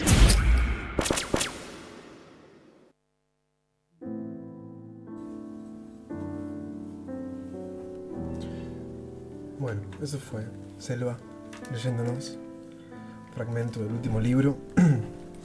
Yo quiero que empecemos a hablar de los orígenes, ¿te parece? Porque Sí, por favor, Me, sí. me interesa bastante. Vos decías, Selva, que bueno, algo escribir es, es parte de lidiar con las falencias. em, y hay como esta cuestión, ¿no? de- creo que, que en vos se nota, pero muchos la, la tenemos o la tienen, que es eh, la necesidad de la soledad o de que no haya nadie al lado o cerca. y, y te quería preguntar por cuando empezaste a, a escribir o cuando te diste cuenta que escribir era algo vital, si tenía algo que ver con, con generar una población de esa soledad, si fue una forma de, de trabajarla, de lidiar con ella, o, o una propia fiesta de la soledad. Sí, pues ta- también eh, llegué como medio accidentalmente a la escritura. A mí, o sea, siempre era muy lectora desde chica, me encantaba leer y siempre estaba leyendo libros todo el tiempo, que era así una forma un poco de, camuflarle el, el- eh, la- la- lo bien que me sentía sola, ¿no? Cuando estabas con un libro era como una especie de barrera, Es de escudo. escudo, que nadie se acerca porque estás leyendo. Em, pero no, nunca, no, no, no me planteaba que podía yo escribir o que quería escribir. em, eh, digamos, cuando te pedían cosas en la escuela que escribas sobre... me- eh, lo hacía rápidamente, fácilmente, y las maestras decían que lo hacía bien, pero no, no tenía, no, no, no se me pasaba por la cabeza escribir. Así que empecé a escribir como a eso de los 20 años.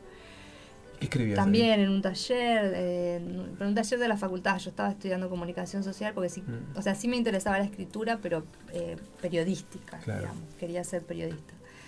Y había un taller que era como más, mm, eh, más lúdico, más para aflojar la muñeca y qué sé yo. Entonces te proponían consignas por ahí medio de Mm. ficción. Y ahí, y ahí empecé a escribir y ahí dije, ah, pero me encanta, está buenísimo escribir, está mucho más bueno que ser periodista, que era lo que yo quería hacer. Y, Ahí fue cuando empezaste a escribir ficción. y ahí empecé a escribir ficción y, y nada, y sí, para mí es una fiesta. escri- O sea, más allá, es una cosa rara que me pasa que no sé cómo, digo, no, no, debe tener alguna lectura eh, psicoanalítica o algo así, pero como nunca hice terapia, no lo sé, ni lo voy a saber. Em, que es algo que, que para mí es una fiesta, que lo disfruto un montón, pero también me cuesta mucho ir a esa fiesta. No sé, viste, como cuando sos chico, a mí me pasaba siempre que ibas a, la casa de alguien, o por- que te llevaba tu, tu madre o alguien- algún adulto a visitar a alguien, que había otros chicos en la casa y que estaba, vos, o sea, yo no, no, no jugaba, no les daba pelota, y cuando te ponías a jugar te tenías que ir, ¿no? Porque era ya a último momento. Y en esto me pasa un poco eso, como me encanta y es una y de- realmente disfruto mucho escribir y los problemas que, que trae la escritura también, cómo resolverlos, cómo hacer el esto del abismo, de, de no saber para dónde va, a- va a ir un texto o, o- o cómo resolver problemas que aparecen, pero me cuesta ir hacia eso. Cuando, cuando voy, cuando, cuando me empujo hacia ahí, me, me encanta y la paso bárbaro, pero, pero me cuesta, me cuesta un montón. Pero El arte de posponer el placer también tiene algo muy, muy Capaz que interesante. te- sí, por ahí tiene que ver con eso, no sé, no, no sé Como que bien no- con qué. No, sé, No, pues me ha idea, pasado, pero- de hecho, me ha pasado estar escribiendo, al- o sea, y estar como súper... Además me pasa es- esto, ¿no? Lo de, lo, de, lo de errática que decía Ale, eh, Ale, perdón, estoy pensando. ¿A cuántas vienen los, lo mismo? los amigos, ¿viste? convocamos a Alejandra, em, que decía Gaby, que eh, digamos me, me, me cuesta mucho, bueno, cuando empiezo a escribir, me ha pasado de, de- no puedo estar mucho tiempo, no puedo estar más de dos horas escribiendo, aun cuando esté muy entusiasmada haciéndolo, entonces a veces me ha pasado de, de, de estar, viste, cuando lo estás disfrutando un montón, cuando aparecen cosas que decís qué bueno que está esto, parece que no lo, no lo hubiese escrito yo, y tener que levantarme e irme, o sea, no, no sé, de No, alguna no hay, manera... no hay de, de una condición de éxtasis que es la excepcionalidad. Digo, si es un- todos los días no es una fiesta. No. Y el éxtasis sostenido te va a matar, boludo. Sí, hay que aflojar claro, un poco, hay que bajar. no todos no sé, sabemos que- claro. que vale un fin de semana, no sé. Entonces, no sé, bien, es, es rara la relación que tengo con la escritura. Y, y por otro lado, ponerle, yo ahora, no sé, todavía estaba, vino una amiga, no sé, y me preguntó, y yo le dije, no, pues yo no estoy escribiendo. Y después Grillo, Grillo es mi, mi pareja, me dice, le dijiste que no estabas escribiendo. Y yo, sí, es verdad. O sea, sí, es cierto, no estoy escribiendo. Entonces, tam- digamos, me pienso, estaría bueno estar escribiendo, pero si no estoy escribiendo, tam- o sea, no es que estoy... Pero puedes vivir sin escribir. No sé si puedo vivir, porque tampoco es que, digo, no, no es que... O no es vida. no es que hace muchos años que no escribo. Y además, digo, más allá de que no estoy escribiendo esa novela en particular, que sí me gustaría escribir y tal, estoy escribiendo un- una columna cada 15 días, Claro. estoy escribiendo... eh, estoy escribiendo un guion, digo, no es que no tengo ninguna conexión con la escritura. Por ahí no estoy conect no estoy ahora haciendo eso que es lo que más me gusta, que es escribir. Pero de alguna eh, manera lo ficción. debes estar pensando. ¿o no? Yo creo que sí, Lo que también pensando, pasa eso, pensando. ¿no? Sí. que Sí, sí, está sí. siempre presente escribe el escribir. texto. No, es- la escritura ocurre incluso cuando no está Por la eso, relación yo- manual. Por eso ser un escritor Sí. es más pensar en escribir que escribir. Sí, a En cantidad de sí. tiempo. Sí. ¿O no? Sí, yo, No sé, yo creo es que la sí. obsesión de la, de, De la escribir obsesión, y la el deseo, el dar una vuelta a la idea, estás ahí, estás Exacto. ahí, estás ahí. Si escribieras todos los días, bueno, sacaría dos libros por año, pero algunos serían O buenos, más. algunos serían malos, o más. O más, no sé, no conozco a nadie así, no conozco gente así. Hay que publicar los libros que se piensan. Eh, no, bueno, Aira, por ejemplo. Aira. Mm. Sí, Veníamos Eh, hablando. Aira Hoy- escribe hoy todo. Bueno, pero hablando no, no, no puede ser puesto como norma de nada. No, no. Sí. Pero no sé, también, sí, me- eso me cuesta mucho, pero también es verdad eso que, que dice Gaby, que tam- digo, aunque no esté escribiendo eso, Está o sea, esa historia que yo tengo, los Sí, personajes, la tengo empezada hace bastante, es como que yo siento como un poco que atrás del cerebro está ahí, ocurre, sí, sí, sí, ocurriendo sombra que- y que en algún momento eh, va a salir a la superficie. ¿Tenés una rituales de escritura o mecanismos, sistemas? ¿Escribís a una hora del día? ¿Te da lo mismo en una servilleta No, que en una compu? no, no, no, no. Yo, soy, yo soy como una especie de oficinista que necesito la computadora, por empezar, y después no escribo. mm, Ahora ponerle, esto, de la verdad es que eh, durante el año a veces viajo bastante, y antes en los viajes no hacía nada, no, no escribía. Y ahora que tengo esto del guion, que un poco también me obliga por los digo, que hay que entregar cosas y demás, eh, fue la primera vez, el último viaje que hice, que, que estuve escribiendo en el hotel y dije, ah, está bueno, porque además está, está buenísimo escribir en un hotel que Sí, tenés la viajera que te escritora. hacen la cama, que tenés todo ahí. Gaby asiente. Eh, Aprueba, aprueba. pero si no, siempre, si no, en- o sea, la, la única rutina es que escribo en mi casa, en la computadora, cuando estoy, so- o sea, A cualquier hora, es lo mismo. no, no escribo de noche, yo no, o sea, cuando era joven escribía de noche. Eh, ahora prefiero el, el día para escribir, o sea, escribo de día. De ¿Te acompaña no me- un té, un café, un whisky? Sí, no, whisky no. Un gato. Un gato. Un gato. gatos. Eh, no, antes cuando era, cuando era más joven escribía de noche y tomaba Absenta. Drogas. este, pero no, ahora no. Un porro ahora de merca, como escribo, decían. Este, escribo de día y nada, sí, tomaré mates. no sé, sí, to- pero este, no, esa, esa mítica bukowskiana no, ya no. Em, y porque además de día estoy más, la verdad es que más, de, de noche ya prefiero hacer otras cosas, prefiero sí tomar un vino y, y, y comer o estar con amigos o, bueno, o mirar tele, no sé, pero no escribir. Es que hay Eh, algo de la edad, ¿no? Que, que, que yo creo que también que tiene que ver No, con y que vuelve con la coherencia. Estás lúcida cuando hay luz. Sí, Es así. bueno, sí, también es verdad. Y, y vos, Gaby, tu relación con el oficio de, de escritora, eh, sos también, tenés tus horarios, tus esquemas, tus... No. Totalmente caótica. Sí, sí, quiero, pero no puedo. Siempre quiero de verdad, de verdad. Yo escribo más en Abasto que en ningún Mm. otro lado, que es un, bueno, un lugar a las afueras de La Plata, eh, que es como, no sé, como un campito. Entonces yo voy ahí, me pongo bajo un árbol, Pero vas a escribir. voy a hacer lo que sea, siempre que tengo la intención de escribir, sí. Mm.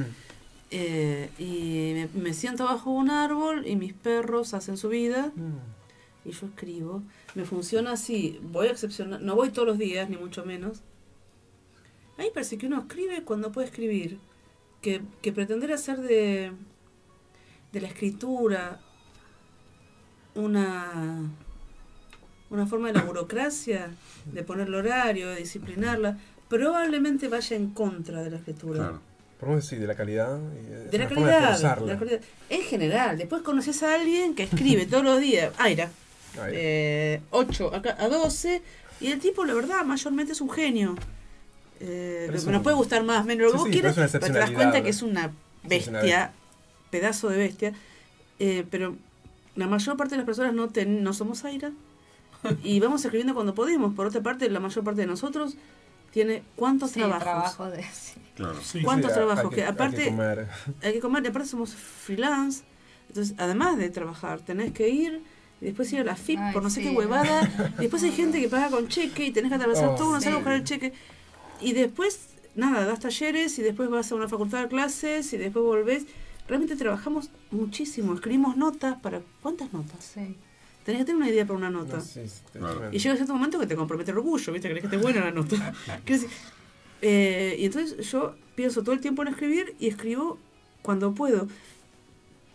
Y creo, de verdad, que escribir es bastante escribir y muchísimo pensar Mm, sí. en lo que querés escribir. Claro, sí. En esa imagen de la que después va a caer todo. Bueno, ¿y qué hay en esa imagen? ¿Viste? La pensás, la pens- y, y también pasa algo que es- también es cierto, que vos no sabés qué va a pasar con un texto hasta que efectivamente lo estás escribiendo. Claro. Totalmente. Pero, pero a ese...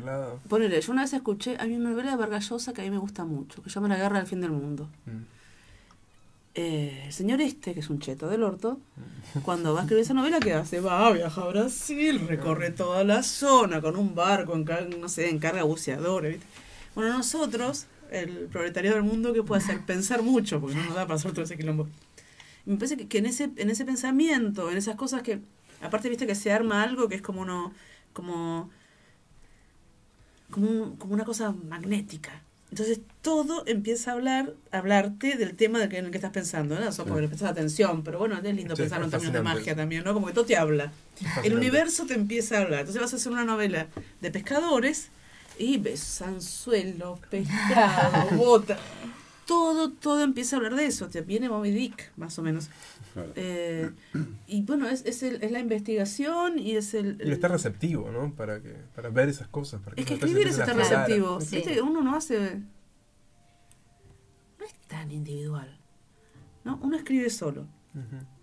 Y uno en cierto punto le da como una modulación singular, o como pasada por uno, pero algo que es colectivo. Ni, ni hablar, para Mm, empezar, de la sí. lengua, que no es Sí. lo más colectivo que hay. De hecho, es colectivo y creo que es lo que nos permite, nos permite ser un colectivo sin matarnos todos entre todos tanto.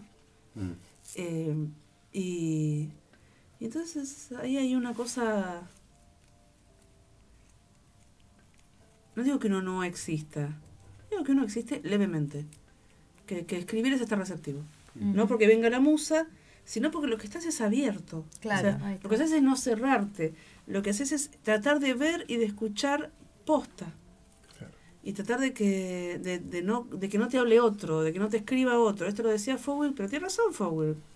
No tenía razón en todo lo que decía. en esto En tenía esto razón. tenía razón. Eh, este, escribir es no ser escrito por otro. Totalmente. El lenguaje es el lenguaje del otro y el rol es buscar Claro, el, el y el lugar problema acá lenguaje. es quién es el otro. Mm. Porque el lenguaje tiene dueño, como tiene dueño la Pampa, Sí. y como tiene dueño las tierras de Infran. Eh, bueno, eh, tanto en, en esta novela como en, eh, como en la novela del el mono Remo- eh, novela no es una novela. Sí, como en el ¿no? mono remolino pero podría ser leída como una novela de todas maneras el mono remolino. Eh, hay hay cosas hay conflictos que, que son muy muy coincidentes y eso sí es por la mirada de, de Selva también. O sea cuando vos pones el ojo en los Cuom en los Pilagá en qué les pasa en cómo llegan esos castings a esos rodajes ¿Y por qué están viviendo así? Es, bueno, es un- en un punto semejante a, a lo que se está tratando también en mi novela.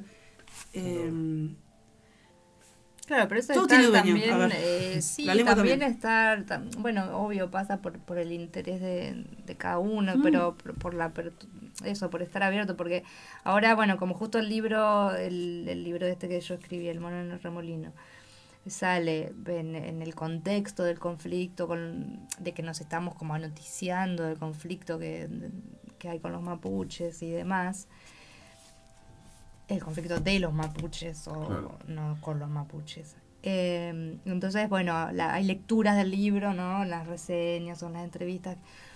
Bueno, que como tipo, qué coincidencia, qué justo, o, cómo hiciste para que justo.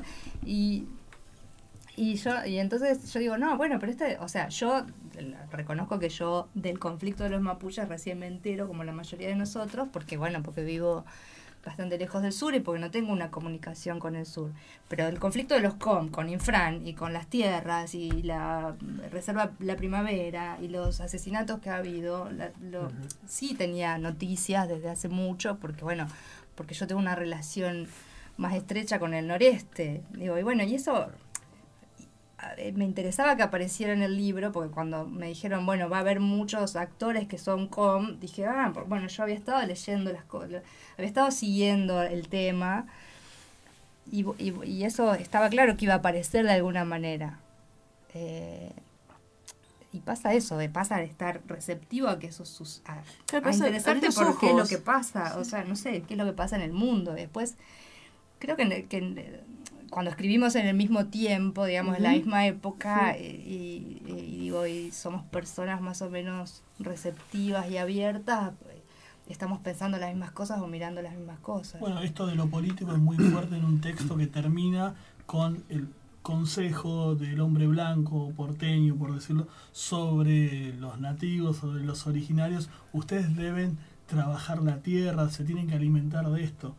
Y era un, digo, un- una población que se alimentaba de la pesca. Y eso está marcado. Digo, hay Claro, una ¿por qué cuestión no política. vos y dentro de- nosotros trabajar como trabajamos hasta ahora y te metes tus hojas. Y aparece esa mirada del Pero es que a blanco. veces, es que hay, es, digo, eso Somos yo, eso nosotros. yo No, no, no somos nosotros. Yo no yo soy lo- una terrateniente que fumiga y que tiene que matar gente para No, pero expandir un su... camarógrafo tampoco. Y... No, bueno, vos tenés un camarógrafo tampoco. Tampoco, No, pero vos digo- tenés campo y estás acá No, de tampoco. nuevo. pero no, no digo, somos es la nosotros. mirada por ahí que tiene esa gente que tiene mucho más que ver con nosotros por ahí No. que con el... No sé si tiene más que ver con nosotros un estanciero que quiere hacer crecer sus ganancias, aunque se muere un montón de gente, que un QOM. Yo me siento más cerca del QOM, soy una Sí, trabajadora. totalmente. Yo creo que esas son cosas también que se repiten, ¿no? Como que la gen- digo, esto que yo cuento, esa anécdota eh, donde le dice, pero ¿por qué no trabaja en la tierra?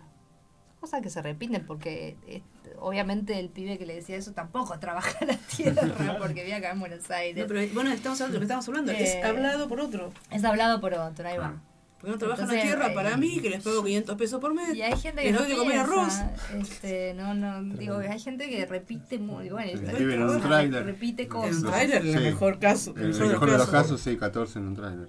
Eh, hay gente que repite cosas, eso, que es hablado por otros. Y bueno, y dice cosas sin pensar o sin preocuparse por desentrañar qué es lo que está diciendo y a quién se lo está diciendo. ¿Sabes qué pensaba ahora cuando ustedes estaban hablando de, de- de todo esto y que Fer planteaba lo, lo político? Eh, que creo que lo hablábamos con Fernando fuera del aire, esto de, de- de cuál es el, el espacio que, que el escritor, en este caso, porque ustedes lo son, eh, tiene que dejar, si tiene que dejar, si hay una obligación o si naturalmente sucede de dejar testimonio de su época, digamos. En este caso, de alguna manera lo están haciendo, pero ustedes Tengo una creen- pregunta. ¿Cómo podrías, posta, la pregunta, No no, dejar hacerlo. testimonio de tu época? A ver, papi, ¿de dónde escribís? Sos un sujeto histórico. Ujú. Sí, Entonces, bueno, ¿cómo pero hay textos hacerlo? que se involucran más con, No con lo que importa, sucede no y otros que importa, por ahí no son un importa. poco más lavados, ponerle por decirlo No de alguna importa, manera. no importa, estás dando testimonio de tu época. Inevitablemente- ¿Estás contando Sí, cómo no te separaste de tu novia? Por lo más privado, Sí. lo más chiquito, lo más íntimo. Mm. Estás dejando testimonio de tu época porque estás hablando de lo que es separarse, lo que es tener novia, de lo que es todo está concebido por un momento histórico. Esa misma historia de amor 300 años antes o 1000 años antes es otra historia. Es otra historia, sí. O sea, no, no hay manera. El que dice que no deja testimonio de su época, y bueno, se cree que Dios. Me alegro por él. Hay gente con buena autoestima. No, no, no podés sí. en serio. No, no hay manera. No hay manera de escapar No a la época, no hay manera de dar cuenta de la Uno época. quisiera escapar de la época, escapar de los condicionantes históricos. No, no, incluso, no sé, Philip Dick, que trató de irse lejísimo. Claro, por eso, Y pero- sí, da cuenta de la la época. Nadie como él, Exacto. menos que menos se puede ir. No, no, no tuvo, no tuvo chances hasta que bueno, No. enloqueció y murió, pero no, hay manera, no hay manera de escapar del contexto y de, de la circunstancia. No, Pero creo no, que lo que Ari dice es algo más como tipo, el, el deber lucatiano de, del Claro. autor. así, De- de- de- Sienten que tienen que tener la necesidad de documentar una época en pos de una realidad mejor, o si los atributos a la hora de escribir tienen que ver puramente con el- el- la literatura en sí. Que igualmente no hay modo de O sea, que no, la claro, época. Sí, porque no, no hay tampoco, modo. no es que con, no sé, no es que vos te sentás a escribir y pasás primero por, por una especie de cámara que te limpia de No todo modo. lo que sos fuera de la escritura. Mm. O sea, eso está, así, no sé, está ahí, qué sé yo, en, en algunos autores aparece más en la superficie, en otros hay que bucear un poco más para, para desentrañarlo, pero, o sea, escribimos con todos los que somos Totalmente. atravesados por, por nuestra propia historia y por lo que pensamos y yo sí creo y creo cada vez más eso porque antes tenía como una mirada un poco más de- de- despegada de eso y, y cada vez sobre todo por por, por, por los tiempos la, la época que nos que nos toca que, que es cada vez más horrible eh, sí sí creo que cada vez más en que los escritores las escritoras tenemos que que, que tomar posición Claro. frente al poder y, y tener eh, y ser críticos y críticas y, y eso sí Claro. o sea involucrarnos Sí. en la vida eh, social y Pero política Viste que hablamos de de. Aira y Aira dice lo contrario. Dice, un escritor no tiene que hacer nada, tengo que escribir, jugar, escribir es un juego puramente lúdico, lo político lo excluye, lo deja fuera. Independientemente de la obra que él cree, Él ¿no? cree O sea, que hace que eso. cree que hace eso, pero no Ni siquiera cree, él juega eso. Claro, creo que No le creo, no le creo que no sabe dónde vive, que no sabe lo que está pasando, que no, ve los diarios, no le creo. Por eso, ¿viste? ¿sabes no qué? puede no saber. ¿Sabes qué? Sí sabes. modo. Me Sí, parece sí que sabe. construye un personaje que, Claro. bueno, que está bueno, que le rinde, que le sirve para que no rompa las pelotas preguntándole qué opina Claro. de lo último que dijo Carrió. Sí. ¿Sabes qué? Lo último que dijo Carrió es una mierda. Elisa, morite. Ya. Sí, y ¿Sabes que yo, yo 20% pensaba, de posibilidades de que Maldonado esté Aparezca en Chile. En Chile, sí, Chile. sí, sí. Los hija de puta. Mm. Sí, sí, fue, fue duro. Bueno, ahí la zafa que pregunten eso, qué sé yo. Claro. Bueno, pero aún así en Aira, buscando en la obra, encontrás en algunos textos Sí, están- que están son igual. que es puramente, si se quiere, lúdico, frases como en aquella época eh, de tinieblas, o sea, y está situando, digo, con fecha los años 76, 78, 79. Claro. Está. Pero está ese libro del peronismo, Ah, está que genial. está. ¿Cómo El tilo. El tilo. El tilo. El tilo de, de Beatriz Viterbo. Y el mismo Emma la cautiva. Cuando empieza a jugar con que el paraíso, o sea, lo bueno, la civilización está al lado de los indios. Es una declaración política. Absolutamente. O sea, que él no tenga ganas de que le vayan a hinchar las pelotas Claro. con eso, que él no tenga ganas de que hagan de él una mil solá, está todo bien. Pero sí, y que tenga ganas además de que abran sus textos por él, ¿no? Que es un, me parece que es- el tipo escribe cien no- libros, pu- bien puede dejar que abran los libros. Entonces, lo- los milicos son los salvajes, los primitivos. La porquería los- más grande del mundo. y exactamente, y la civilización. Y la original, belleza, la civilización, la poesía. que es un manual de, de cocina, ese libro, te dan ganas de, de comer. Digo, Sí. es una gastronomía pura. Sí, tremendo. Tengo una, tengo una pregunta para ti. que, aproximadamente se la hice hace un rato, pero es. ¿Recordás cuándo el momento en que dijiste yo tengo que hacer esto? Tengo que, tengo que escribir, no puedo hacer otra cosa que no sea escribir o pensar en escribir o estar obsesionada en escribir? No. ¿Fue de niña? De muy niña, no sé por qué. Yo creo que de obcecada y de. No sé, nunca se me ocurrió que podía hacer otra cosa. Cuando digo no sé por qué, yo decía, en la casa de mi viejo no había libros. eh, pero me gustaba leer, fui consiguiendo libritos y nunca me, pareció que yo pudiera hacer otra cosa. Ni que yo quisiera, ni que yo quisiera hacer otra cosa. No sé, me vino con un aura la figura que tengo. No sé qué ¿entendés? No sé. Sí sé que cuando leía, el, el espacio era un espacio de estar a salvo. Eh, y bueno, el espacio de estar a salvo y de ser feliz y estar muy divertido es un buen espacio para vivir. Supongo que nada, leía y, y- y lo que encontraba en el mundo de los libros era hermoso y quería quedarme ahí. Por ahí si me hubiera mandado a Miami y me mandaba al Caribe y hacer compra barata, me gustaba, pero bueno, yo leía. ¿Y cómo se vincula la escritura justamente con la docencia? Porque ustedes es- invitan a jóvenes o a cualquier persona cualquiera a escribir los talleres. Los- Mira, ¿Qué les algo, pasa? hay algo de las... Pasan cosas locas. Ahora todo el mundo escribe bien. ¿Qué Sí. O sea, por ahí no es genial, por ahí no está bárbaro, pero bien es algo impactante. Todo el mundo, o casi todo el mundo, escribe bien. Puede mejorar, sí, todo, pero em- em- hay como una buena base. Y después te encontrás con lo mejor de la gente. O sea, una persona que no sé, por ahí después es gerente de personal de una multinacional, no sabes. Cuando vos te encontrás con esa persona hablando de lo que escribió, esa persona es eh, re copada, re interesante y re maravillosa. En ese, eh, Claro. en ese aspecto, porque está abierta, porque su, su vulnerabilidad también está abierta. Porque en, en lo que escribiste pones todo. Es, te encontrás con algo bueno de la gente. Mira, hay, hay, un- hay una tragedia para nosotros, son las 11 y 3. El programa terminó hace 3 minutos. Ok. Este, y nos van a echar en cualquier momento. Ya nos vamos. Ya nos vamos. Em, no sé, ¿tenemos tiempo para una pregunta más? Ay, Sí. no, ¿Por qué no lee un fragmento? Sí, sí, el Ah, cierre es el ah, fragmento de, de- No, ella es mi amiga. es arisca, pero es un claro, amor. sepan- leer. sépanlo. Y bueno, yo se los digo, después te van a querer abrazar. No, es re arisca. No la toquen no selva. no la toquen. No, no.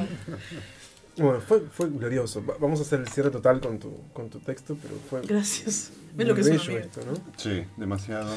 Eh, Cada vez alcanza menos el tiempo. cada vez alcanza menos, tal cual. Eso es, es una, En general. una reflexión. Según vamos creciendo. Para todos. Está, está huyendo. Em, gracias por venir, Selva. Gracias por venir, Gaby. Me gustaría que haga una obra más y terminar estos niches y abrir un vino nuevo que no hay. Em, gracias, Fer, por, por la punto de escapada. un trago del vino de Fer. Pero por A favor. la, a la Ay, chica. porque son los caballeros. Gracias, Fer. Gracias, Lucas, por haber venido a, a documentar todo este evento. Gracias, Lucas. Y bueno, esto fue Ficticios. Esto fue Volveremos Ficticios. el martes que viene al horario tradicional. Y seremos millones. Al horario tradicional. a ese horario. Y bueno, A Gaby, cerra esto. Léete lo que quieras, el tiempo que quieras. Bueno, siéntense. Con los Esta novela de tiene, sí, con los que veo muy bien. ¿Cuánto? cierto. 180 y pico de páginas nos Sí, quedamos. Nos siéntense. quedamos, ¿Qué tienen que hacer esta noche? Larga Claro. ¿Viste? Tenemos que hacer una lectura de la novela completa. Fue el brillo. El cachorro saltaba luminoso entre las patas polvorientas y ajadas de los pocos que quedaban por allá. La miseria alienta la grieta, la talla, va arañando lenta a la intemperie la piel de sus nacidos. La hace cuero seco, la cuartea, les impone una morfología a sus criaturas. Al cachorro todavía no. Irradiaba alegría de estar vivo, una luz no alcanzada por la triste opacidad de una pobreza que era, estoy convencida, más falta de ideas que de ninguna otra cosa. Hambre no teníamos, pero todo era gris y polvoroso, tan turbio que cuando vi al cachorro supe lo que quería para mí, algo radiante. No era la primera vez que veía, que veía uno, incluso había parido a mis criaturas, y no es que no estellara nunca la llanura. Refulgía con el agua, revivía aunque se ahogara, toda ella perdía la chatura, corcoveaba de granos, tolderías, indios dados vuelta, cautivas desatadas y caballos que nadaban con sus gauchos en el lomo. Mientras cerca los dorados les brincaban veloces como rayos y caían para lo hondo, para el centro del cauce desbordado. Y en cada fragmento de ese río que se comía a las orillas se espejaba algo de cielo y no parecía cierto ver todo eso como el mundo entero era arrastrado a un vértigo barroso caía lentamente y girando sus cientos de leguas rumbo al mar. Primero luchaban hombres, perros, caballos y terneros huyéndole a lo que asfixia, a lo que chupa, a lo fuerte del agua que nos mata. Unas horas después ya no había guerra, era larga y era ancha la manada, cimarrón como el río mismo ese ganado ya perdido, arrastrado más que arriado, dando vueltas carnero, los carneros y todo lo demás. Las patas para arriba, para adelante, para abajo, para atrás, como trompos con eje horizontal. Avanzaban veloces y apretados, entraban vivos y salían kilogramos de carne putrefacta. Era un cauce de vacas en veloz caída horizontal. Así caen los ríos en mi tierra, con una velocidad que a la vez es un ahondarse, y así vuelvo al polvo que todo lo opacaba del principio, y al, fulgar, y al fulgor del cachorro que vi como si nunca hubiera visto otro, y como si no hubiera visto nunca las vacas nadadoras, ni sus cuerpos relumbrantes, ni toda la llanura echando luz como una piedra mojada al sol del mediodía. Lo vi al perro y desde entonces no hice más que buscar ese brillo para mí. Estás escuchando La Colectiva 102.5